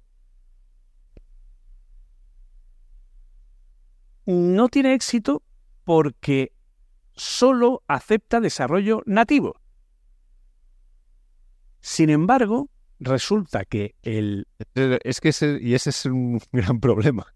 El Apple Vision Pro es igual, solo acepta desarrollo nativo. Y claro, ya hay algunos que dicen, no, no, no, no. Hemos conseguido ejecutar en Vision OS React Native y no sé qué. Sí, claro, vas tú listo. O tú tienes una API de foco para Vision OS o no puedes poner tu app en Apple TV, en, el, en Vision OS. Si tú tienes una app de iPad, las apps de iPad se van a poder ver en Vision OS porque las apps de iPad, si están bien programadas con un foco bien hecho, se van a poder manejar. Y el foco, más o menos, se medio programa solo. ¿Vale? Si es nativo en SwiftUI, si no, no. Pero si tú haces un React Native y no declaras ni siquiera el botón como un elemento trait de botón, pues cuando la persona vaya a mirar a ese sitio no se va a marcar. El Eso pasó con el, con el iPad cuando pusieron soporte de, ratón, que hace este, este juego de que se pega a los botones, digamos, el cursor. Que es muy, a ver, que la parte de interfaz es muy parecida al seguimiento este de, de ojos, pasó igual. Yo había, había aplicaciones y seguro las de las de Google, hacíamos en vidas digitales, hacíamos el- los guiones en, en Google No Docs, soportan el. Sí. Claro, y me hacía una... O sea, Tú- subía para todos Tú a. YouTube con el cursor del ratón le das un clic Ay, y no te lo coge. me coge. Tienes que darle con el dedito. La app de Cierto, YouTube en Vision OS no va a funcionar. ¿Va a funcionar? Sí, va a salir. ¿Vas a poder elegir un vídeo? Ni de coña, Ni de coña. porque no va a pillar la vista. Vas a tener tú que acercarte a la pantalla o arrastrarla y traerla hacia ti para poder tocar con la mano, que también se puede. Pero, Mm. hombre, acabáramos. Entonces, claro, para tener una buena experiencia en las Apple Vision, en los, en el, perdón, es que siempre me voy a, es el Apple Vision Pro, Joder, ya verás con los pronombres. eh, eh, claro, Que ya hay que tendemos a llamar, la- claro, porque en principio mucha gente lo llama las gafas, que son las Apple Vision Pro. No, no son las gafas. Entonces dice, no, es el visor, el Apple Vision Pro, pero Apple dice que no, que tampoco es un visor, que es un ordenador. O sea, le ha puesto el mismo pronombre que al Mac, ¿vale? Que sabes que en España es el Mac y en Latinoamérica es la Mac, La Mac. ¿vale? Porque es la computadora y aquí es el ordenador. O sea que en Latinoamérica es la Apple Vision Pro y aquí es el Apple Vision Pro. Entonces, claro, el tema es que el desarrollo es nativo. 100% nativo. Y la única opción que tiene no nativa es WebXR. Si hay, o sea, si React Native o el resto de posibles librerías de web se actualizan para soportar WebXR y para soportar el foco de las apps, pues sí, podríamos llegar a tener, porque técnicamente es posible, aplicaciones híbridas en Vision OS. Pero eso supone que Facebook, que Microsoft, que Google, etcétera, actualicen Flutter, MAUI, React Native, etcétera. A ver, yo creo que esto va a pasar, creo, como pasó con el Apple Watch, que hace cinco años todo el mundo quería estar ahí, aunque tuviera una mierda pinchada en un palo, ¿vale? Pero ahora aquí tiene más sentido, porque una aplicación de, por ejemplo, de iPad es bastante más sencillo portarla, porque no es como el Apple Watch, que digamos que la tienes que hacer de cero. Y va a querer estar todo el mundo ahí, pero va a coger la aplicación de iPad y te la va a enchufar ahí, poco más. De hecho, incluso hay mm, el modo compatibilidad, creo que es. De hecho, en la aplicación de mapas eh, viene Sí. como modo compatibilidad, que no viene ni con lo de atrás transparente. O sea, digamos que hay dos maneras. Si tú tienes una aplicación que existe, ¿vale? Está la manera de casi que, como decía lo de Catalyst, de darle al marcar el check, ¿vale? Y que ya Signed for iPad. y que ya funciona, ¿vale? Más o menos como está. Y luego tiene el las, las refinad, ¿vale? Que, que, a ver, también te digo, habrá muchas aplicaciones, pues como ellos han hecho. La aplicación de mensajes y message, al final es coger lo que tienen en iPad y quitarle los fondos hacerlos transparentes y, y un poco retocarlo. De hecho, hay mucho que, eh, sobre todo, a mí es algo que nunca me he metido a fondo con ello, porque siempre la verdad es que he tenido diseños que siempre iban, que, no tenían en cuenta estas cosas, ¿vale? Y con Vision no es, que no sé si ya Apple ya lo venía pensando de antes, precisamente porque ya estaban desarrollando Vision OS, es el tema de las transparencias y de los materiales, ¿vale? Porque eh, muchas veces, de hecho, viene todo, eh, en Vision OS es cuando se ve, pero tiene mucho sentido en las aplicaciones empezar a jugar, en lugar de decir este fondo es blanco, es este fondo es más transparente o menos transparente, ¿vale? Entonces yo tengo un color base detrás y cada capa que voy añadiendo encima la voy haciendo más o menos transparente para resaltar el contenido, al, re- al revés, para enmascarar un poco, un poco el contenido Entonces, una de las optimizaciones que se puede hacer para este Vision OS es precisamente jugar con, con los materiales. Lo que pasa es que el Swift UI, no sé si lo has hecho un vistazo, Julio, es un poco de lío, porque a veces te los deja utilizar como color, a veces son un color, a veces son una vista, a veces son las dos, porque color es una vista en Swift UI. Y yo a veces que me he tenido que pelear un poco con ello, porque sí que quiero usarlo, ya te digo, cambiar, digamos, este colores por materiales, porque yo creo que es, si las Vision no es eso en el futuro, esto de los materiales es el futuro también del diseño, ¿vale? De la, de la aplicación, porque ya hemos visto que todo lo que está eh, diseñado específicamente para Vision OS juega con materiales, no juega con colores. Es decir, las, eh, las letras no son color blanco, sino son material, no me acuerdo cuál es, zinc o thick, no sé, o sea, material grueso, material, ¿vale? Para que se pueda ver y es precisamente las Vision OS Apple el que te calcula la luz y te, y te hace que ese material, que no ese color, ¿vale? Porque imagínate, le pongo un color rojo, rojo muy clarito, ¿vale? Pues ese rojo muy clarito quizás con mucha luz se ve bien, pero con poca luz se ve mal, ¿vale? Pues lo que hago en lugar de darle un rojo clarito, le doy un, un color base y un material, ¿vale? Y entonces ya es, son las propias GLAS las que calculan la luz. Que esto, y, yo creo que ya abro el melón de, empezar ya a hablar justo de, de, las Apple Glasses. Joder, tienen un montón de cosas como esta, y empezamos con un ejemplo y luego ya si quieres generalizamos, que parece una tontería, ¿vale? Y sobre todo que ya te lo dan mascado. Pero tú, joder, lo que hay detrás de, de pensarlo, de darle 50 vueltas para decir, mira, tú eso, me vas a poner materiales y ya soy yo el que se encarga de que este material sea más luz para que se vea bien. Porque en una aplicación sí que es un reto decir, pues pongo un negro si en modo oscuro, ¿vale? Cuando sale en oscuro, decir, vale, pues el rojo que tengo en el modo claro en el modo oscuro lo tengo que cambiar un poco para que se vea igual de destacado, ¿vale? Para que te... Jope, no me acuerdo de cómo se llamaba el... Hay un término, ¿vale? Que dice cuánto de distinto son dos colores. ¿Te refieres en materiales? Sí. En materiales creo que es la vibrancia. La vibrancia, puede ser. Que es como de distinto son dos, dos cosas a tu vista, ¿vale? Y hay unos rangos en los correctos. Ni, ni puede ser mucho porque te mete mucho ruido, ni puede ser poco porque no, no lo distingues. Joder, pues todos esos, hay detrás unos cálculos y además, y claro, y esto unos cálculos que te hacen en tiempo real, ¿vale? Las propias, el visor, o bueno, el visor tampoco, eh, los propios Vision Pro, el Vision Pro, te, te calculan el momento, ¿vale? O sea, yo creo que por detrás, y ya empezamos, acabo y empezamos, eh, bueno, acabo lo que estoy contando y empezamos ya a hablar de las de Vision OS. Apple ha puesto todo lo que no han puesto los demás desarrolladores. O sea, eh, Facebook eh, con sus MetaQuest no ha puesto esto que es la misma plataforma que estamos utilizando para diseñar aplicaciones para Apple.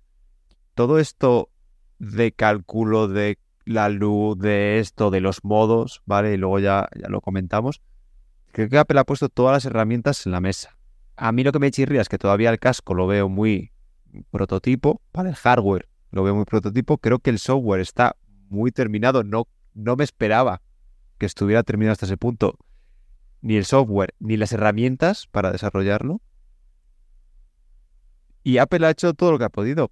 Pero claro, puede ser otro caso de Apple Watch. De que sea difícil, aunque le des todo, sea difícil que la gente que la gente entre. Yo, como te digo, la esperanza la tengo en que uno eh, han trabajado y ya de hecho yo lo tengo solicitado para que el, el XR Toolkit de Unity, ¿vale? Se pueda trabajar para las Vision Pro, ¿vale? Entonces, para que automáticamente todo lo que tú puedas hacer con Unity, eh, pues directamente sea ejecutable como una experiencia dentro de Vision OS. Tenemos que tener en cuenta que Apple no llama realidad virtual, ¿vale? Llama experiencias inmersivas. Entonces cambia tu nivel de inmersión. en el mar, ¿vale? Tu nivel de inmersión, de hecho, el modo inmersivo es un modo como el del full screen de un vídeo. Sabes que cuando tú le das a un full screen de un vídeo o de una app en el Mac, luego tienes siempre la opción de salir del modo full screen. ¿Vale? Pues las experiencias inmersivas en, en Vision OS son exactamente así. Entonces, mi esperanza es que, uno, Unity va a tener soporte desde el momento cero de su herramienta con la cual se hacen el 90% de los, de los desarrollos que se hacen para eh, realidad virtual y aumentada. ¿Vale? Entonces, eso quiere decir que todo lo que ya hay de videojuegos, de experiencias, de aplicaciones AR, etcétera, que está hecho en Unity, simplemente es pasarlo por la compilación para Vision OS y automáticamente plus, ya lo tiene funcionando y simplemente Apple lo que ha hecho ahí es dar soporte pues a temas como el tema del foco, el tema de pues, los distintos elementos que son las particularidades que tiene su plataforma. Pero ya está. Entonces, todo el que ya tenga hecho algo en Unity lo va a poder ejecutar en un eh, en, el Apple Vision Pro desde el momento cero. Mi otra esperanza, y tiene narices la cosa, es WebXR. ¿Vale? WebXR es el estándar abierto de desarrollo para, eh, para web en entornos de realidad extendida. ¿Vale? WebXR es una API eh, que ya tiene soporte para todos los dispositivos. Todos, absolutamente todos. ¿Vale? Tiene soporte para AR Core en Android. Tiene soporte capaz de renderizar WebGL. Tiene soporte para las eh, Magic Leap. Soporte para las HoloLens. Soporte para todas las de Oculus. Es la forma de poner desarrollo de poner elementos de web 3D con soporte de realidad extendida o virtual, ¿vale? Tanto aumentada como virtual, que sería la extendida.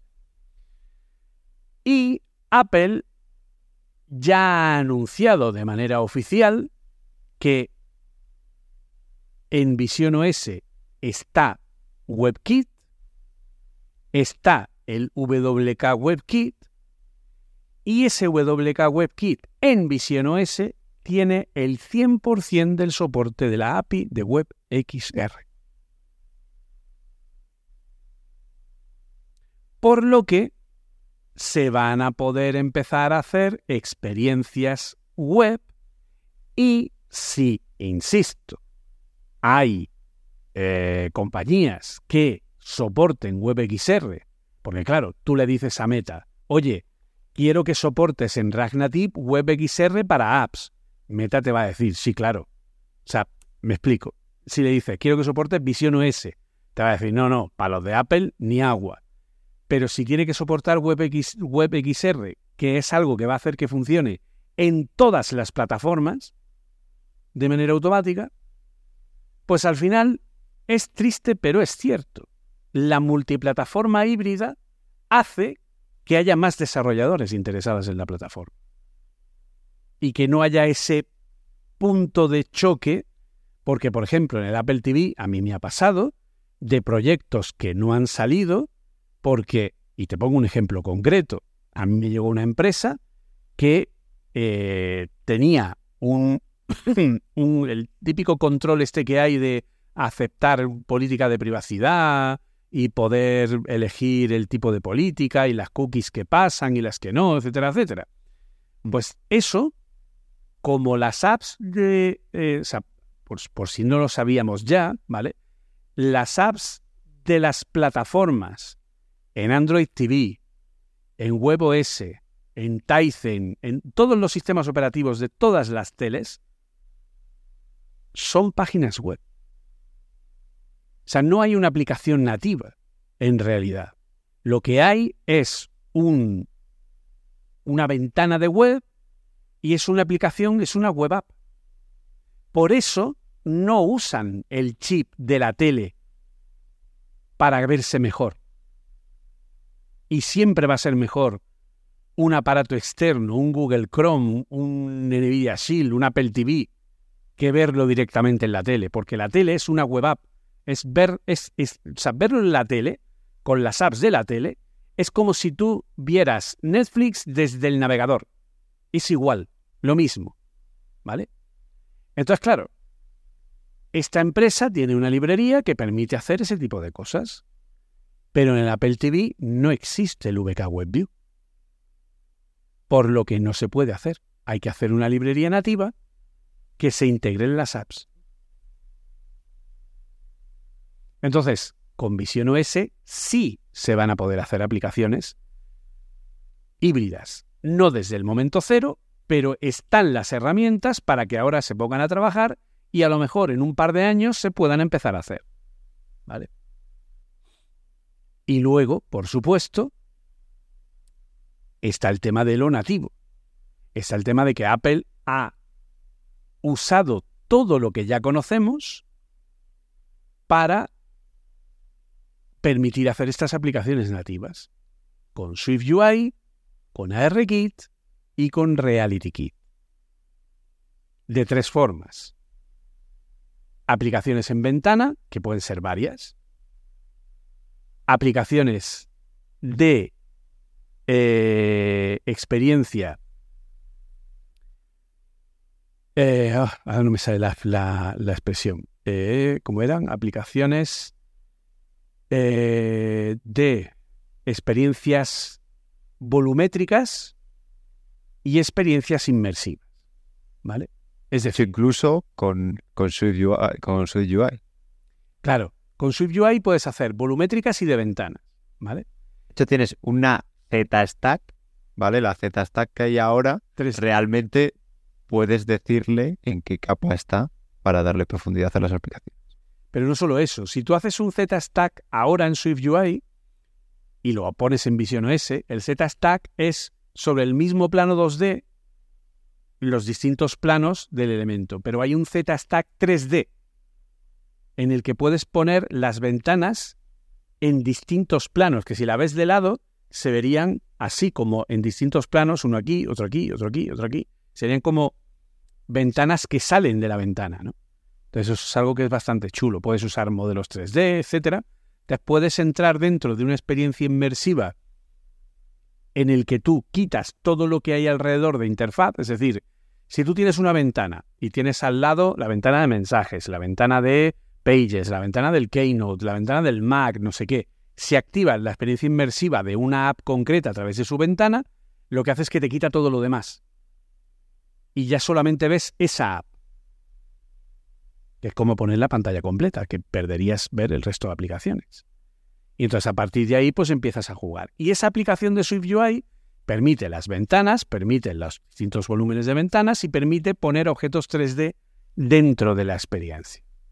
Y luego ya puedes ir directamente a los espacios inmersivos que se trabajan con RealityKit, con Reality Composer Pro y eh, o con y luego los puedes llevar, a, mí eso me gustó, que es muy fácil llevar eso, te creas el escenario, de hecho, bueno, si habéis trabajado alguna vez con Reality Composer, tú lo llevabas a RKit y lo utilizabas allí, pero ahora con UI tú coges un, escenario que te has creado y lo importas y haces, haces cosas sobre, sobre ello, la verdad es que está...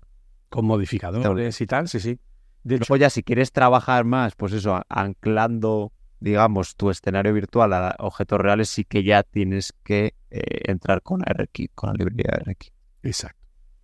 Pero al final, pues una experiencia totalmente inmersiva, lo normal es que la hagas con Unity, ¿vale? Que la hagas con una herramienta que sea más profesional y no con ARKit, que al final ARKit no es ARKit, ARKit es SyncKit, que SyncKit es la librería de Apple 3D de uso casual, lo dice la propia Apple, ¿vale? Entonces... A mí me estaba explotando la cabeza, Julio, cuando veía los vídeos porque hay tantas consideraciones con las gafas cuando, cuando te metes en un escenario 3D, y aparte, y sí que Apple ha querido cubrir todo el espectro, pues como has comentado, desde una ventana que sea lo que conocemos como aplicación, a algo totalmente inmersivo, ¿vale? Y pasando por los escenarios que decíamos, de experiencias volumétricas, eh, o sea, digamos todo el abanico. Pero también había, de hecho, algo que, y yo no lo he hablado contigo, algo que Apple no hizo mucho hincapié fue las experiencias compartidas. En plan, decir, tú estás en tu casa, yo estoy en la mía, los dos tenemos las gafas y, y ¿cómo haces que parezca que estás al lado y demás? Y eso sí que existe. O sea, de hecho, ya existía hace dos años, creo que fue, Apple sacó una cosa que se llama SharePlay, que yo creo que no he utilizado en mi vida. Sí, no lo has utilizado. Ah, bueno, lo utilicé contigo, de verdad, con Apple Music. Pues al final... Oye, esto no lo hemos usado nunca, vamos a probarlo. Y le, dábamos a play, yo le daba a play a una canción y esa canción se reproducía a Arturo y, se oía sincronizada, ¿no? Pero él en su fuente, yo en la mía. La cosa es que te sincroniza el, sonido y luego también lo ha llevado a Apple a, a cosas que ya existía antes. Yo creo que salió antes que eso, por ejemplo, un documento en el que están trabajando dos o tres personas, ¿vale? Pues ha llevado la experiencia hasta de ser play a ese punto. Y yo he estado viendo varios vídeos, pero claro, estas experiencias compartidas tienen retos como que el desarrollador puede elegir cómo distribuye a la gente de la experiencia compartida. Y tú puedes tener una experiencia compartida volumétrica, por ejemplo, y te permite tener a la gente alrededor en círculo, ¿vale? Del centro de la escena. Luego también puedes tener una experiencia, una experiencia compartida de, ponían el ejemplo con Freeform, ¿vale? Con esta aplicación de, que han puesto que es como, como una pizarra, ¿vale? Donde allí puede escribir todo el mundo. Y te dejaba elegir si querías tener a la gente alineada, si querías que siempre el usuario viera siempre a, a, la gente a la derecha, porque estaban como en, en una U o en un semicírculo. O sea, tiene retos y tiene eh, edge cases que se llaman, eh, corner cases, ¿vale? Eh, digamos, casos extraños, pues por todos lados. O sea, porque hay que pensar absolutamente, absolutamente en todo. O la ruletilla hasta que tiene, ¿vale? Que, que, es una de las cosas de las que ya se estaba rumoreando. Que pasas, digamos, de lo que es una realidad virtual, de todo el mundo virtual, que Apple le llama experiencia inmersiva, ¿vale? y con la ruletilla te vas saliendo de ese mundo, ¿vale? Se va difuminando alrededor, se va, por ejemplo, si te acercas a una pared, también se hace esto, ¿vale? Te estás en una experiencia inmersiva, que estás en medio de un bosque, ¿vale? Pero realmente estás en tu casa. Y si te vas a dar un castañazo contra una pared, o si te habla una persona, creo que también decía.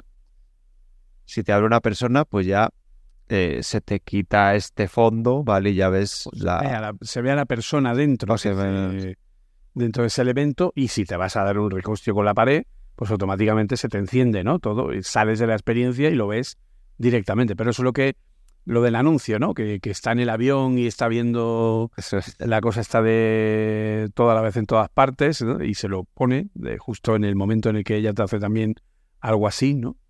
Y, Yo creo, Julio, y, y, lo que más me ha...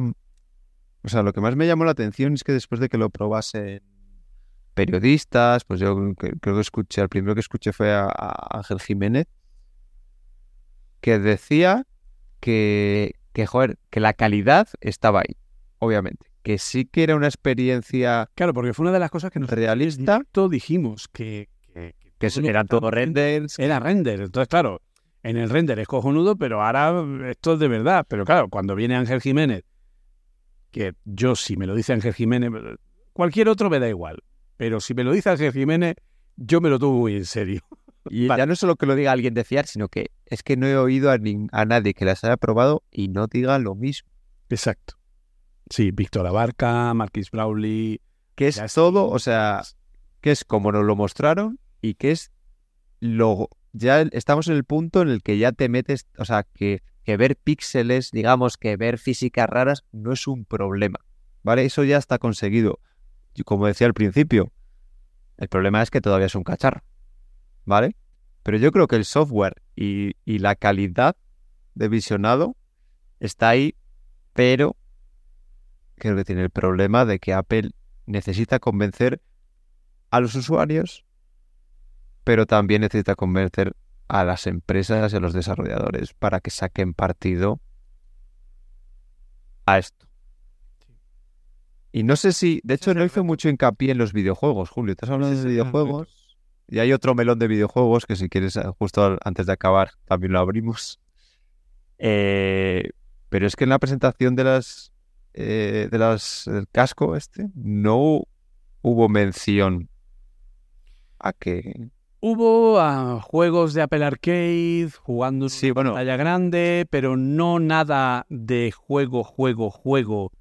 En realidad, De, de- de estoy dentro y hago cosas. Sí.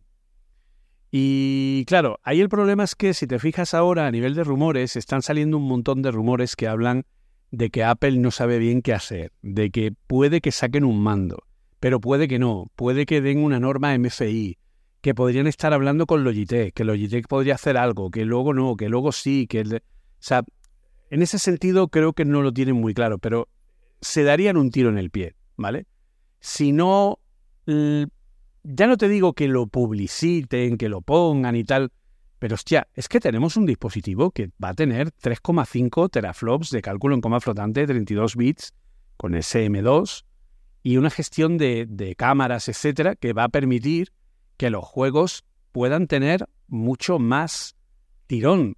Pero claro, yo estoy convencido que las dos horas de autonomía con un videojuego se te van a quedar en media hora o en 45 minutos como mucho. ¿Vale? sí, ¿tú crees? Yo no veo. eh.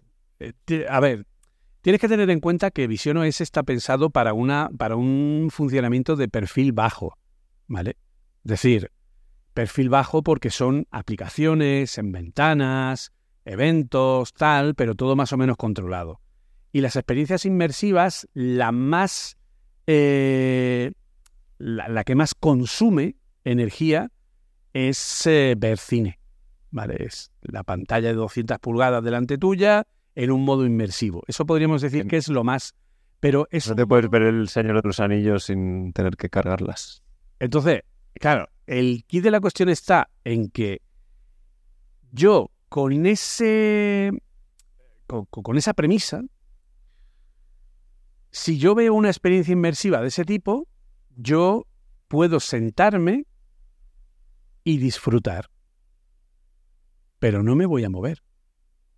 Pero en el momento en el que el, el cacharro tenga que estar procesando todo y generando todo y renderizando todo.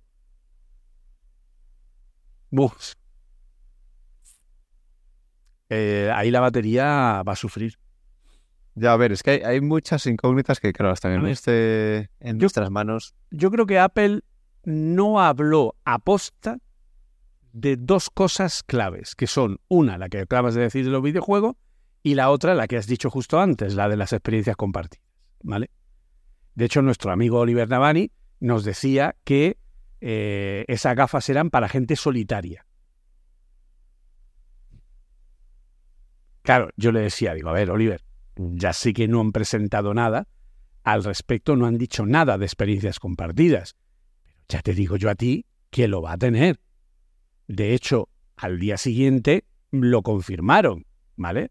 Cuando aparecieron las charlas de SharePlay y tal, lo que tú has estado comentando, de cómo poner a la gente en distintos sitios, y para que nos hagamos una idea, o sea, os lo digo ya porque, y de hecho ahí lo tenéis en los vídeos del WWDC, ¿vale? O sea, las experiencias compartidas de ARKit existen desde el año 2018.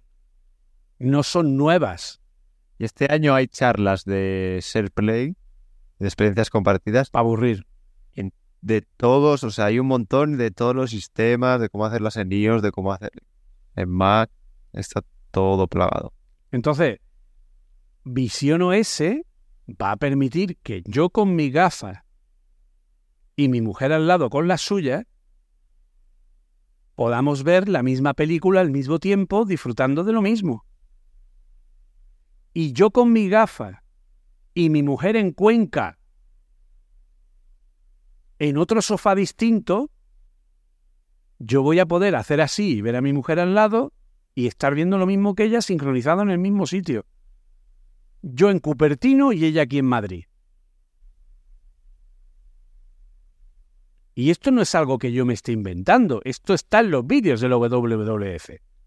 ¿Vale? Sí, sí, sí, pero bueno, me refiero que Y eso es una extrapolación de- del, Claro, del SharePlay de- que había en su momento. Claro, Pero es una mezcla. extrapolado, Claro, es una mezcla de SharePlay como forma de sincronizar una experiencia como la reproducción de una película en distintos dispositivos a la vez y de las experiencias compartidas de ARKit que existen desde el año 2018, en el que yo, y lo, yo lo he programado, yo he creado un planeta Tierra y he creado un iPad y un iPhone uno viendo el planeta Tierra desde aquí y el otro desde aquí, cada uno veía su interacción. Y cuando yo tocaba el planeta Tierra con el iPhone, el que tenía el iPad veía cómo el planeta Tierra se movía. Y todas esas herramientas ya están ahí disponibles. La gran pregunta es, ¿por qué Apple no incidió en eso? Pues probablemente a nivel de marketing, porque lo que no querían era que la gente dijera, sí, claro, 3.500 pavos como para comprarle uno a cada miembro de la familia. Probablemente. pero que pa- para compensar, Julio, van a dejar multicuenta en el iPad. No creo.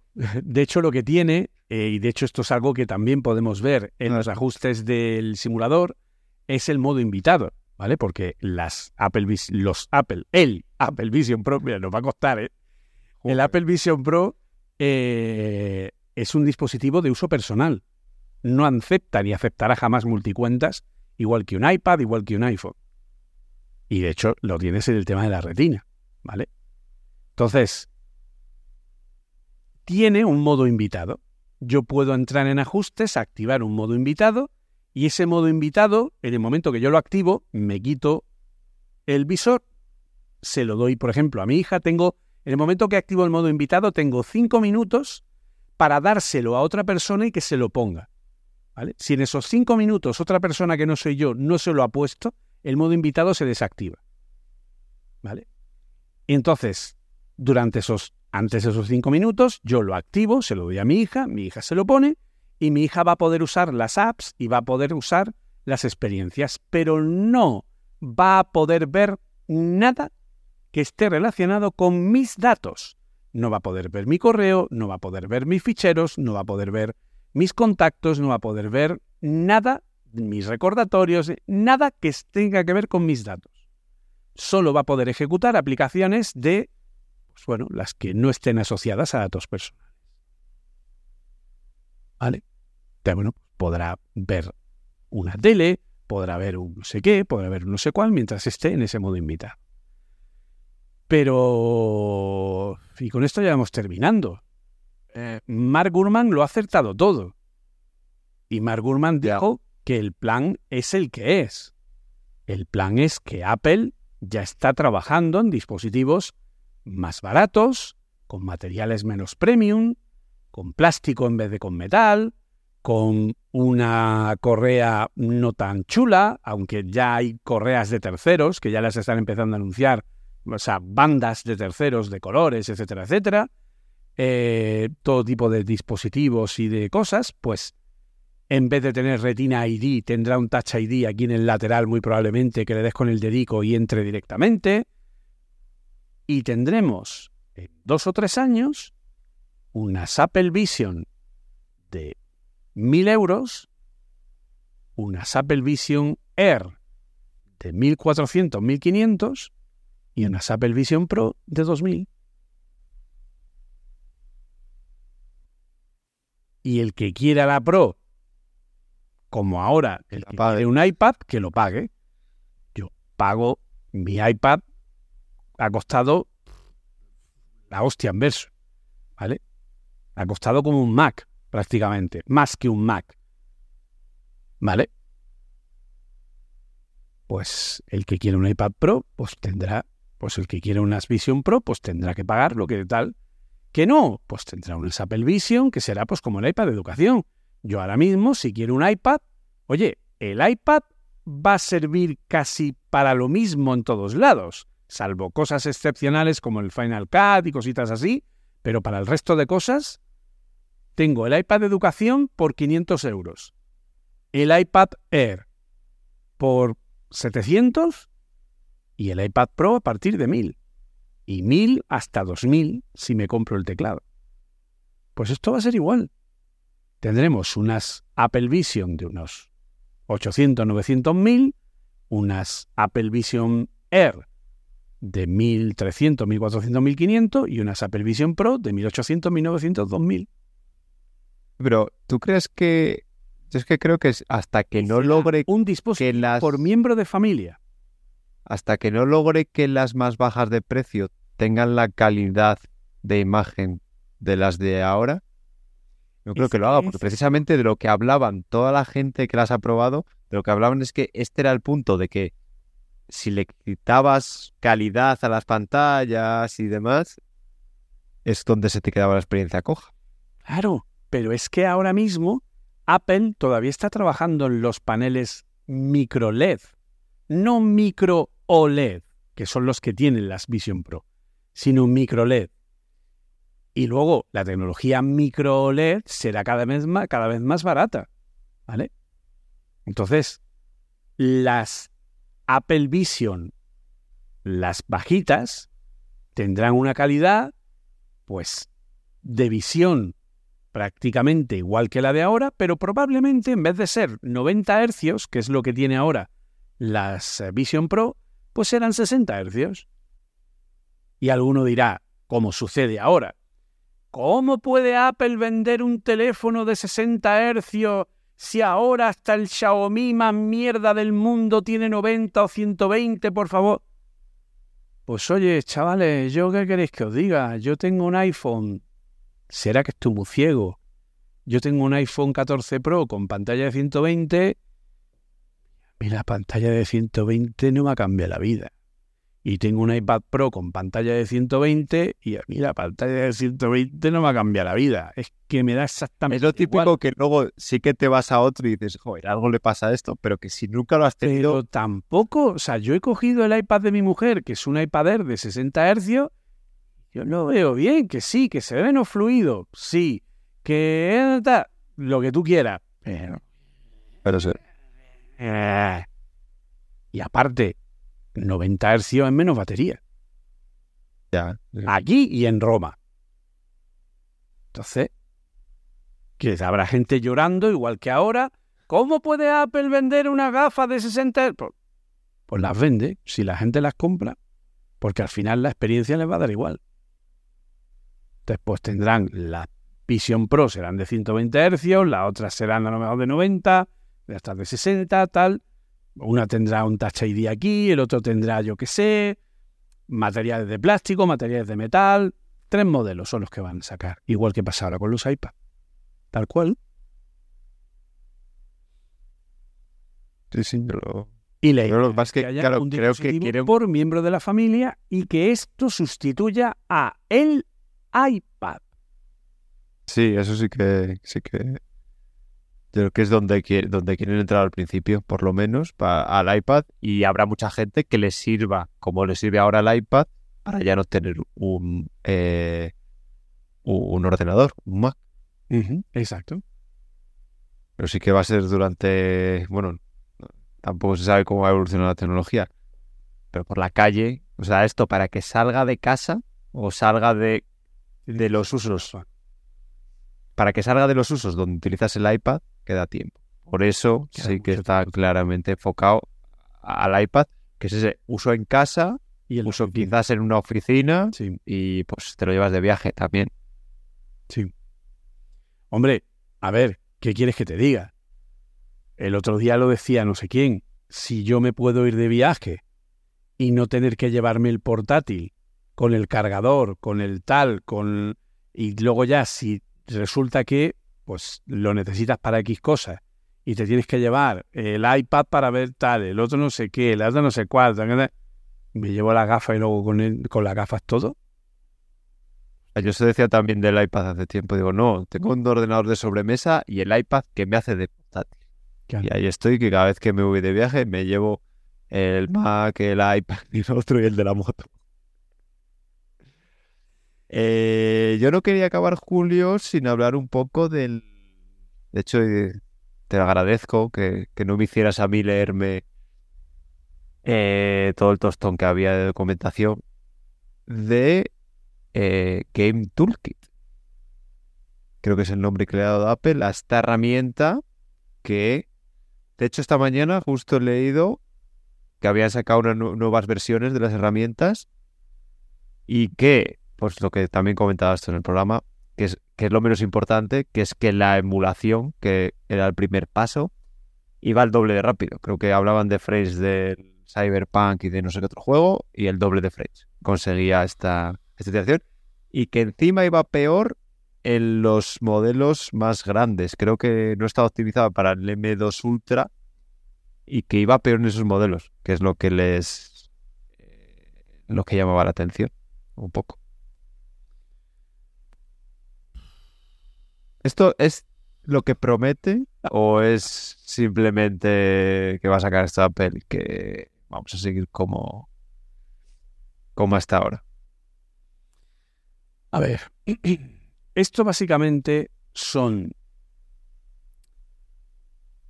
O sea, es una herramienta donde lo que nos están intentando enseñar y lo que nos están intentando vender es el tema de la emulación. ¿Vale? Bien. Apple lo que ha hecho ha sido poner un pequeño emulador de tipo Proton, ¿vale? Es decir, el que tiene una Steam Deck, ¿vale? De Valve, consola portátil, o está usando eh, Steam OS, sabe que existe un framework en tiempo real, un runtime llamado Proton, que lo que hace es traducir en tiempo real las llamadas de DirectX a Vulkan, que es la librería gráfica que usa eh, Steam OS, que usa Steam sobre Linux, ¿vale? Entonces, aquí el key de la cuestión está en que Apple ha hecho algo parecido. Ha tenido, ha hecho un motor de emulación en el que tú puedes coger cualquier videojuego de Windows y ejecutarlo directamente en Mac. ¿Por qué ha hecho eso? Pues porque como esta traducción se encarga de, literalmente, traducir en tiempo real las cosas que hace DirectX a Metal y las que no hace DirectX en Metal, pues, o sea, las que no hace Metal, que hace DirectX, obviamente no las tiene traducidas, pues permite a los desarrolladores hacerse una idea de cómo se mueven sus juegos en el Mac, de qué cosas son eh, compatibles o no, de qué cosas funcionan mejor o no, de qué elementos tienen que adaptar o no, de qué partes están eh, se pueden pasar de manera directa o qué partes no, principalmente los shaders. ¿Qué es un shader? Un shader es una aplica es un programa. Un shader es un pequeño programa en C que programa directamente la capa más baja de renderizado del motor gráfico de las GPUs para provocar cambios en las texturas. Básicamente el 3D funciona a partir de geometrías. Y esas geometrías, unidas unas a las otras, generan un mesh. Ese mesh, ¿vale? Ese conjunto de geometría, ¿vale? Le puedo aplicar una textura. Le puedo aplicar una textura que es una imagen bitmap, una imagen 2D convencional, pero que se puede aplicar o a uno solo de las a una sola de las geometrías que forman parte de la geometría general del mes o a varias. ¿De acuerdo? Entonces, tú lo puedes poner en plan lona, Yo hago una esfera y le pongo encima una lona de una textura circular de la Tierra y tengo la Tierra, ¿vale? Pero es como si yo le pusiera como una pegatina, ¿vale? Entonces, si yo tengo un rectángulo, este es mi, esta es mi geometría, y yo le pongo encima, plaf, una fundita, pues eso es una textura. A esta textura, que se deforma y que hereda las propiedades de la geometría en cuanto a su movimiento, yo le puedo aplicar efectos, una vez ya se ha aplicado, ¿vale? Porque esta textura tiene un mapa difuso, que es la textura normal, tiene un mapa de normales, que es el que le dice cómo tiene que reflejar cada punto de luz la luz que incide directamente en 3D sobre el elemento, ¿vale?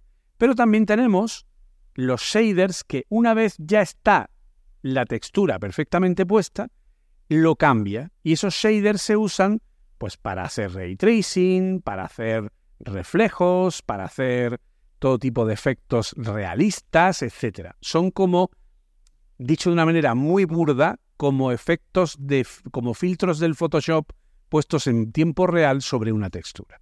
¿Vale? ¿Ok? El lenguaje de esos shaders es distinto. Porque DirectX usa HLSL, ¿vale? Mientras que Metal usa MPS, que es Metal Performance Shader. Es otro lenguaje completamente distinto, por lo que las distintas cosas que se pueden hacer a través de los shaders con DirectX se hacen de forma totalmente distinta en Metal, en Apple. Entonces, estas traducciones, estas emulaciones les permiten a los desarrolladores saber cómo funciona para qué. Para una vez ya sé qué es lo que tengo que tocar o no, qué es lo que tengo que adaptar o no, uso el traductor de shaders, que es un elemento que me permite traducir los shaders del formato DirectX al formato Metal, bien de forma automática, bien de forma manual o semimanual en el que parte del trabajo me lo hace el sistema y la otra parte lo tengo yo que ir corrigiendo porque tal vez son funciones que no son directamente traducibles. Pero en vez de... Es lo que había que hacer antes cuando no existía esto, tienes que hacer todo lo manual, tienes que hacer todo esto manual. Claro, y lleva muchísimo tiempo y que, ojo, esto es una ayuda. Nadie dice ayuda. que cuando, cuando Apple acabe esta herramienta, van a ir mañana los del Cyberpunk, va a ir un señor, va a abrir el proyecto, le va a dar un botón y ya va a estar Cyberpunk. Esto lo que puede permitir es que un juego como el Cyberpunk, en vez de tardar dos años en poder ser adaptado al Mac, tarde seis meses. Es así. O sea, esto no es una herramienta mágica. Esto es una serie de herramientas, es un toolkit. Un toolkit es una caja de herramientas, ¿de acuerdo? Que va a permitir, pues eso. Primero, ver cómo tu juego funciona en el Mac, si merece o no la pena, si la jugabilidad es correcta, si los efectos, shaders y demás se pueden ver más o menos bien, si la ves que tal, pues ya más o menos, mira, pues aquí esta parte yo creo que habría que retocarla de esta manera, o esta parte de esta otra, tal, pum, pum, pum, lo vas probando, pasas el conversor de shaders y luego, con la documentación de Apple y con muchas ayudas con respecto a cómo traducir DirectX a Metal, tú te pones a traducir manualmente tu motor de desarrollo, que eso es lo que va a tardar. ¿Que tu juego está hecho en Unity o en Unreal? Pues no tienes que hacer nada. El juego ya se va a poder ejecutar perfectamente en el Mac. Esto está hecho para juegos que tienen motores que no están en Mac. Para que esas Yo, como me casas de desarrollo se lo puedan permitir. Me ponían el ejemplo porque, de hecho, más, más o menos sí que hay casas que a lo mejor tienen varios, pero bueno, hay muchas que, que tienen un motor, ¿vale? Y lo utilizan para casi todos sus videojuegos, pero me decían, es que para hacer un videojuego, primero hay que hacer un programa que te haga ese videojuego, ¿vale? Primero tienes que hacer el motor que haga, que haga el videojuego. A no ser que tengas, a no ser que estés usando Unity o Unreal, que eso es lo que te aporta. Y ves, mira, me ha venido también bien, Julio, para toda esta parte de shaders, el curso de Unity. Si es que estoy sacando, sacando mucho provecho. La verdad es que, a ver, yo, como desarrollador que lleva muchos años, yo creo que ya lo conté, es que es un mundo totalmente diferente. O sea, me refiero, un tío que lleve haciendo aplicaciones para iPhone desde que salió el iPhone, desde el minuto uno, lleve currando en eso, no puede tener ni pajolera idea de lo que es un shader. Pero así, como los- os lo estoy contando. O sea, no tiene absolutamente nada que ver y es un mundo un mundo totalmente totalmente nuevo. De hecho, en lo fácil de un videojuego creo que es la lógica, ¿sabes? De llevar, yo qué sé, por los puntos y todo eso. Eso se lo dejan al becario. La lógica. Pues sí. Luego ya cuando te metes en comportamientos de enemigos, algoritmos de pathfinding, de eh, eh, control de enemigos, de algoritmos de inteligencia para esos, en es un lío. A mí me hizo gracia porque yo le vi mucho, mucho, o sea, una similitud un poco como el, eh, los storyboards y el código. ¿Por qué? Porque tú hacías como tú, y que si lo extrapolamos también a el Reality Composer, tú coges una- haces una escena de 3D y luego ya con código le puedes hacer cosas. Pero la propia escena que haces y Reality Composer se parece en muchas cosas. Obviamente mucho menos potente a, a Unity, porque tú coges un objeto, le pones un comportamiento, le pones un- unas capas, le pones un montón de cosas pero tiene como esa parte de puedo hacer cosas en el, digamos, en la herramienta, ¿vale? El editor, y luego ya en código ya puedo hacer todo lo que me dé la gana. Y a mí se me se, miraba un poco a eso. Yo tuve en el storyboard, ponías todos los componentes y había cosas que las podías hacer en el propio storyboard, pero luego ya llegaba un momento que tenías que irte, que irte al código. Y esto es así, pero muchísimo más complicado, con muchísimas variables, por lo que os decía al principio. Visión OS, a mí ya os digo, me flipó en los vídeos la cantidad de detalles que cambian cuando metes una dimensión más. Todo lo que tienes que tener en cuenta que antes no tenías. Es Todo, mucho más que simplemente decir, oh, mira, le hace la sombra a la ventana y le hace no sé qué tal. No, no, pero es que a nivel de desarrollo, sí, eh, poner una app de SwiftUI es muy fácil, pero ahora a partir de ahí mm, son un montón de detalles que hay que tener presentes y que si queréis aprenderlos podéis hacerlo en, la próxima formación de Apple Coding Academy, como siempre. Ah, la verdad que como desarrolladores, Julio, se nos ha abierto un mundo nuevo. Eso Eh, sí. es innegable. Y es un paso que no sé a dónde irá, pero yo creo que sí que han puesto en valor. Y ya os digo que, que yo cuando lo vi es como pues, el típico fanboy y demás, pero yo creo que luego cuando hemos escuchado a los periodistas que lo han probado, se ha confirmado que no es lo mismo. No es que han cogido y a la pum, te pongo esto aquí que es mejor. Co- Cojo y subo, lo, lo- le pongo chetos, ¿no? Lo pongo todo a tope. Yo, a ver. Fanboy, sí. Flipao, también. Emocionado, mil. Hype, ochenta mil. Me las voy a comprar el día cero. Si hace falta, me voy a, a Estados Unidos, ¿vale? O sea, no sé cómo lo haré todavía, ¿vale? Estoy gestionando varias posibilidades, ¿vale? Pero tal. Y de hecho, cuando salga el Pídelo esto- a un amigo, Julio. para un amigo, ¿no? Y el supuesto kit de desarrollo, pues igual, ¿vale? En cuanto esté, también lo pediré. Eh, ¿Va a ser un camino fácil para Apple? No. ¿Va a ser un camino en el que va a tener que convencer a mucha gente? También. ¿Hay demasiadas cosas en el aire como, por ejemplo, pues que ahora no hacen nada más que decir que están reduciendo las expectativas de ventas porque tienen problemas con la producción, porque no salen tal, porque hay muchos dispositivos que no se están fabricando bien, porque salen con defectos, porque tal. Todo lo que tú quieras, ¿vale? Te lo compro todo, ¿vale? Yo, personalmente, cuando vi el iPod buscando desesperadamente un reproductor de MP3, porque lo que había en el mercado español era basura, pero basura. O sea, yo me tiré tardes enteras en la, FNAC con unos auriculares probando uno por uno todos los reproductores que había de MP3 desde el de Creative Labs, la famosa empresa de la Sound Blaster, hasta eh, el último megacutre pendrive de mierda que ya estaban hartos de mí en la FNAC de tenerme allí probándolo todo, ¿vale? Pero quería probarlo todo y todos eran basura, pero basura, basura. Bueno, además estropeaban un montón, yo me acuerdo. se oían, la mayoría se oían fatal. La experiencia, la, la experiencia de usuario, el, el- el UX, era horripilante.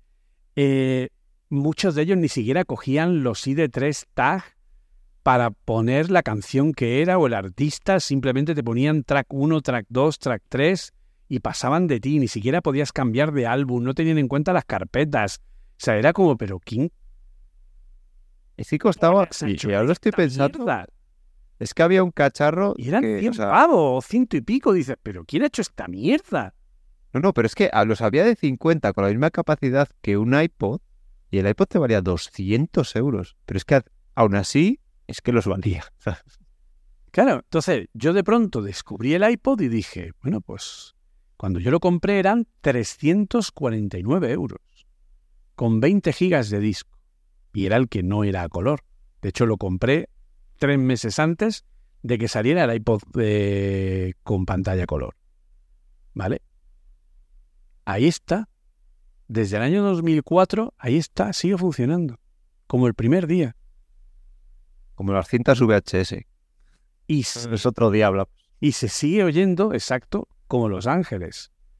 Yo en el año 2007, ¿vale? Yo ya tenía una idea de lo que era Apple. Todavía no tenía Mac siquiera. Cuando yo vi el iPhone, dije, hostia, esto lo va a cambiar todo. Y la gente... Al final lo cambió todo. Cuando salió el Corría, iPad, corría por uno cuando salió. Claro, cuando salió el iPad, yo quería, fui el- corriendo al MediaMark y pillé uno el primer día que salió en España, de 16 gigas, que por ahí anda todavía, con iOS 6. ¿Vale? Es la única vez en la que alguien me ha preguntado en un Starbucks, oye, ¿y esto? Este es el iPad, ¿no? ¿Y esto no sé qué? Maravilloso, desde el primer momento sabía que lo iba a cambiar todo. Y la gente, "Ah, un iPosote, ¿eh? un iPod grande. nah". ¿Tienes la misma sensación con las gafas? Exactamente la misma. Joder, a mí me cuesta, ¿eh? Y, Exactamente y sí que con los otros lo, lo he tenido. De hecho, a mí me pasó, eh, con lo último que me ha pasado son con los... Bueno, la Apple Watch también fui a comprar el primero, pero con los, con, lo- con los AirPods. O sea, a mí los AirPods me parecen algo que no había, que ha, ha puesto igual. Apple encima de la mesa y ya estamos todos con unos AirPods. Y el cachondeo que hubo con los AirPods de "Eh, que un cepillo de dientes y vale 200 euros. Por 20 euros tengo unos auriculares Bluetooth que hacen lo mismo y se oyen igual. Es una mierda.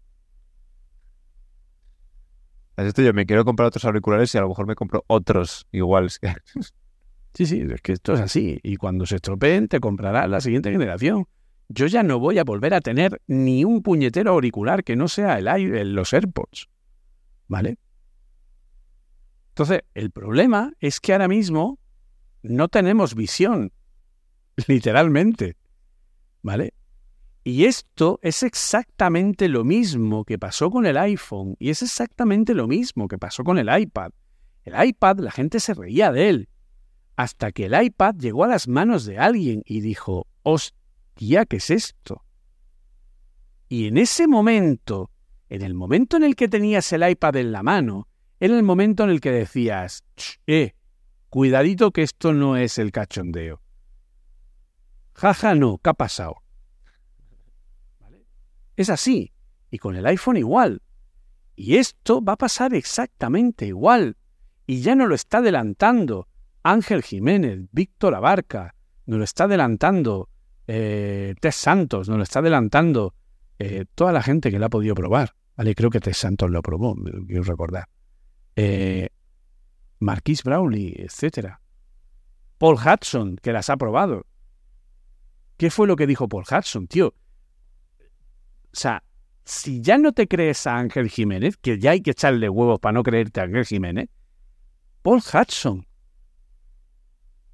Paul Hudson las ha probado y lo ha flipado.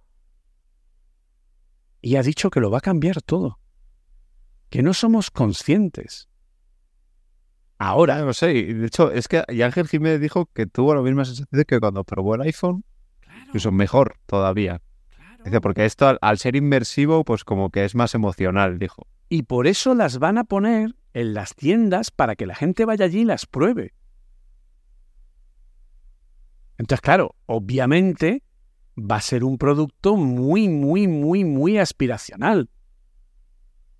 Pero también te digo una cosa. Hombre, vamos a ver. Que yo, si me quiero comprar a día de hoy una tele de 77 pulgadas OLED LG de última generación, vale 4.000 euros. Para eso me compro esta gafa y tengo una tele de, de- también 4K, pero de 200 pulgadas la pantalla. En una sala inmersiva. Que sí, que la tele la ve toda mi familia, la gafa la veo solo yo. Sí, estamos de Lo acuerdo. vas contando. Entonces, ese es el tema. Ese es el tema. Entonces, yo o sea, a mí el, ya te digo que, el que mismo me parece un- como muy cacharro. O sea, me cuadra todo, pero esta primera generación me parece como muy cacharro. ¿Por Que coincide con las dudas que tenían. De hecho, si no han salido antes o si había, pues son rumores, nunca sabremos 100%, que alguna gente dentro de Apple no estaba seguro, el problema que ponían era precisamente que lo que no está... De hecho, se han retrasado por el software. Yo creo que estamos todos de acuerdo en que el software está listo. Pero la gente ponía en duda si el, el primer hardware que han puesto en el mercado está lo suficientemente maduro. Yo, esa es mi duda, la verdad. Lo demás, creo que el software, No lo está. aunque hubiese estado un año más, Arturo, no lo está. Yo te lo digo, no está maduro. No lo está. Igual que no lo estaba el primer iPad, igual que no lo estaba el primer iPhone, igual que no lo estaba el Apple Watch Series 0, no lo está. Esto no es un iPhone Edge ni es un iPad 1, esto ya es un iPad 3 de pantalla retina, o es un iPhone 4, ¿vale? O es un Apple Watch Series 4, pero el Apple Watch, donde empezó a ser guay, guay, guay, fue a partir del Series 7, más o menos, Series 6, Series 7, con el cambio de pantalla, que la pantalla llega hasta los bordes, que es siempre encendida. Y de hecho, el sumum del Apple Watch es el Ultra, que salió el año pasado. ya, macho, también decía la gente que va a comprar el Ultra y lo está petando. Lo está petando. La gente, oh, el Ultra, estamos locos, Apple se ha ido la olla. Yo fui el primero que se rió del, del, del Ultra, ¿vale? Hostia, hasta que te lo ves puesto. Es que esa sensación, ¿vale? Porque yo he sido el primero que ha caído en ello. Esa sensación de ver el Ultra y morirte de la risa del, del cuando ves los diseños, decir, pero ¿qué ha hecho Apple aquí? O sea, guaroba esta. esta joroba aquí y tal, hasta que te lo ves puesto. Y cuando te lo ves puesto dices, mi cago en la leche, ¿qué es esto? Que yo me lo puse en una tienda y dije, "Hostia, yo quiero uno. Y va a ser mi próximo Apple Watch. Ya lo adelanto. Mi próximo Apple Watch va a ser el Ultra, el Series 2, obviamente. Nada más que con el brillo que tiene la puñetera pantalla, y la nitidez y claridad con la que se ve es que es de fliparlo. Y, lu- Ya, yo vi en la Apple Store hace poco y sí, sí que hay un, un salto. y luego no es nada armatoste. Coño, al final, hasta, hasta, hasta nuestra amiga eh, Soriano Tech se ha comprado al final el, el Ultra y está encantada de la vida. O sea, que es que no. no Sí, es verdad que, es verdad que, que es algo que, que a lo mejor nos estamos haciendo al- a la idea porque no lo, no lo tenemos delante, no lo hemos probado y que sí que es verdad que la gente que lo ha probado es unánime en que esto es ya. Y cuando yo probé la SDK, dije, madre mía, madre mía, madre mía. Madre mía en aquel día pollito con esto. Porque la facilidad con la que yo, en apenas una hora, hora y pico, y enrollándome como me enrollo, me monté mi app de ejemplo de banda sonora en un PIPAS en Switch UI para Vision OS, le echo un rato y flipas, pero flipas a dónde puedes llegar. O sea que A ver, que empiece. A ver, son las primeras gafas que el día que salgan van a tener 100 100.000 no, pero 50.000 aplicaciones. Ya. Eso sí que es verdad. Eso sí que ni, Y si tú estás ahí, ni Oculus ni nada. que es algo que Facebook no ha hecho. No dar una SDK, no dar facilidades a los desarrolladores. Y es que no tienes que aprender nada nuevo. Si tú ya sabes Swift UI, tú ya puedes empezar a hacer apps para Vision OS. Es así de simple. Si tú ya sabes usar Unity, puedes empezar a hacer apps para juegos para Vision OS. lo que yo no tengo claro es por qué no co- cogió Facebook y puso pantallas, eh, aunque sean 2D, la primera aproximación que hay de, de Vision OS, que es poner aplicaciones en una ventana. Porque no tiene un framework, porque no se le ocurrió la maravillosa idea, que no tienen, de poner React Native ahí dentro. Porque no se le ha ocurrido. Entonces, todas las interfaces, todas las UIs son 3D. Pues es que no tiene sentido. ¿Por qué? Pues porque no has hecho una SDK. Así que es verdad Que se ha Apple, centrado en el hardware, no en el software. que Apple parte con, con la ventaja esa de que, de que el ecosistema de los usuarios, pero también el ecosistema de desarrollo, todo le pertenece a él, me refiero. Seguramente que el problema de, uno de los problemas de Facebook sea que si necesita un nuevo IDE, como Android Studio, ¿vale? Es que lo- se lo tienen que picar ellos, hacer de cero. Exacto. Y probablemente haya cosas por ahí de licencias y demás que... Pero al final todo Meta es Android. Y entonces Android no es suyo. Y por lo tanto ellos no lo controlan, no tal. Ahora se ponen a hacer React Native y de pronto llega una nueva versión de Android, de Android Open Source, y hay un cambio y se jode todo. Pues nada. El tren ese que, que perdió en su día Microsoft con Android y Microsoft y otras muchas. En fin. Pues eh, poco más. Vamos a ir cerrando, ¿no? Yo creo que nos ha quedado un resumen apañado. Y, bueno, ¿Podemos llamarlo resumen? Nos, hemos, dura- hemos tardado menos que, que el evento. Resumen de toda la WWF de la semana. Así que pues eso. Pero bueno, yo creo que ha quedado un, un interesante repaso ¿no? de todo lo que ha dado de sí. Y desde luego pues volveremos, volveremos a hablar de más cosas de este tipo y ya pues el próximo programa volveremos a nuestro, a nuestro normal formato.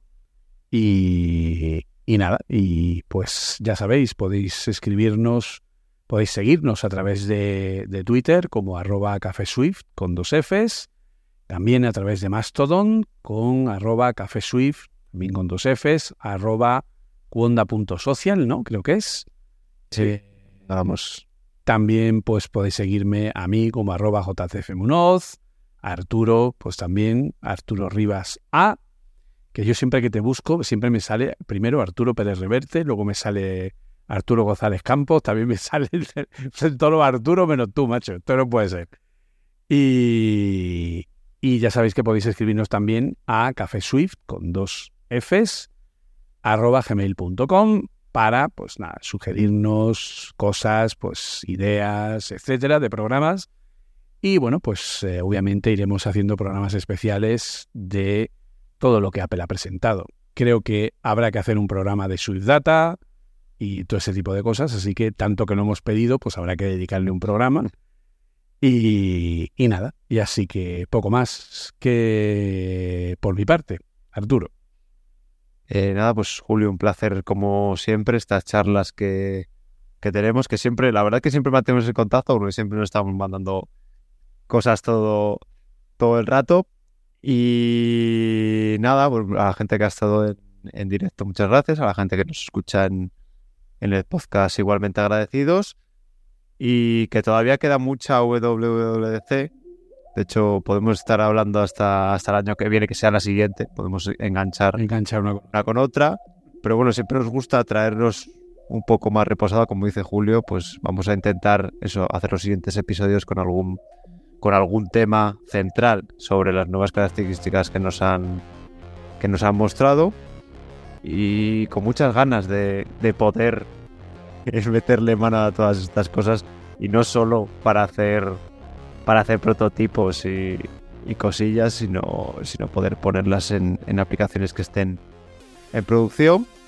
Y nada, Julio, no sé cuándo, cuándo empieza, ya están terminando el, el bootcamp de este año, pero ya estás a tope con lo que va a ser con lo que va a ser el siguiente, porque si, Sí, sí. si parpadean se lo pierden. Sí, sí, totalmente. Yo te hemos terminado el pasado 24 de junio, terminamos ya las clases, aunque el bootcamp sigue, porque hay que tutorizar, tutorizar los proyectos, etcétera, de la gente. Y, y nada, el, pues yo estoy ya estudiando eh, los vídeos, estudiando todo, haciendo prácticas, haciendo pruebas y cambiando pues todo, lo, todo el programa formativo pues para ese primer paso que hay aquí a la vuelta de la esquina, que es el Swift Developer Program, ¿vale? Que es nuestra formación en Apple Coding Academy de eh, que es una intensiva de Swift 5.9, de Swift UI 5 y de eh, Async Away, ¿vale? Swift UI 5 con Swift Data, ¿vale? La novedad este año. Así que bueno, pues ahí para la gente que esté en el chat, ahí tenéis el enlace, por si queréis echarle un ojo. Es una formación de dos meses, más otros dos meses de proyecto tutorizado y seguro que le podéis sacar un buen rendimiento. Así que, pues ahí estaremos tanto Arturo como yo dándolo todo. ¿Ok? Sí, porque somos de esa gente que eh, hay una conferencia en la que nos ponen un mogollón de cosas nuevas a aprender y nos gusta. Y lo, y lo gozamos, lo gozamos. Nos dan, nos dan trabajo y cosas que hacer y nos gusta. Así semos, así semos. Pues nada, un placer, nos oímos pronto y no olvidéis, como decimos siempre, que lo principal, y ahora más que nunca con lo WWDC, es que juguéis con el código. Hasta pronto. Chao.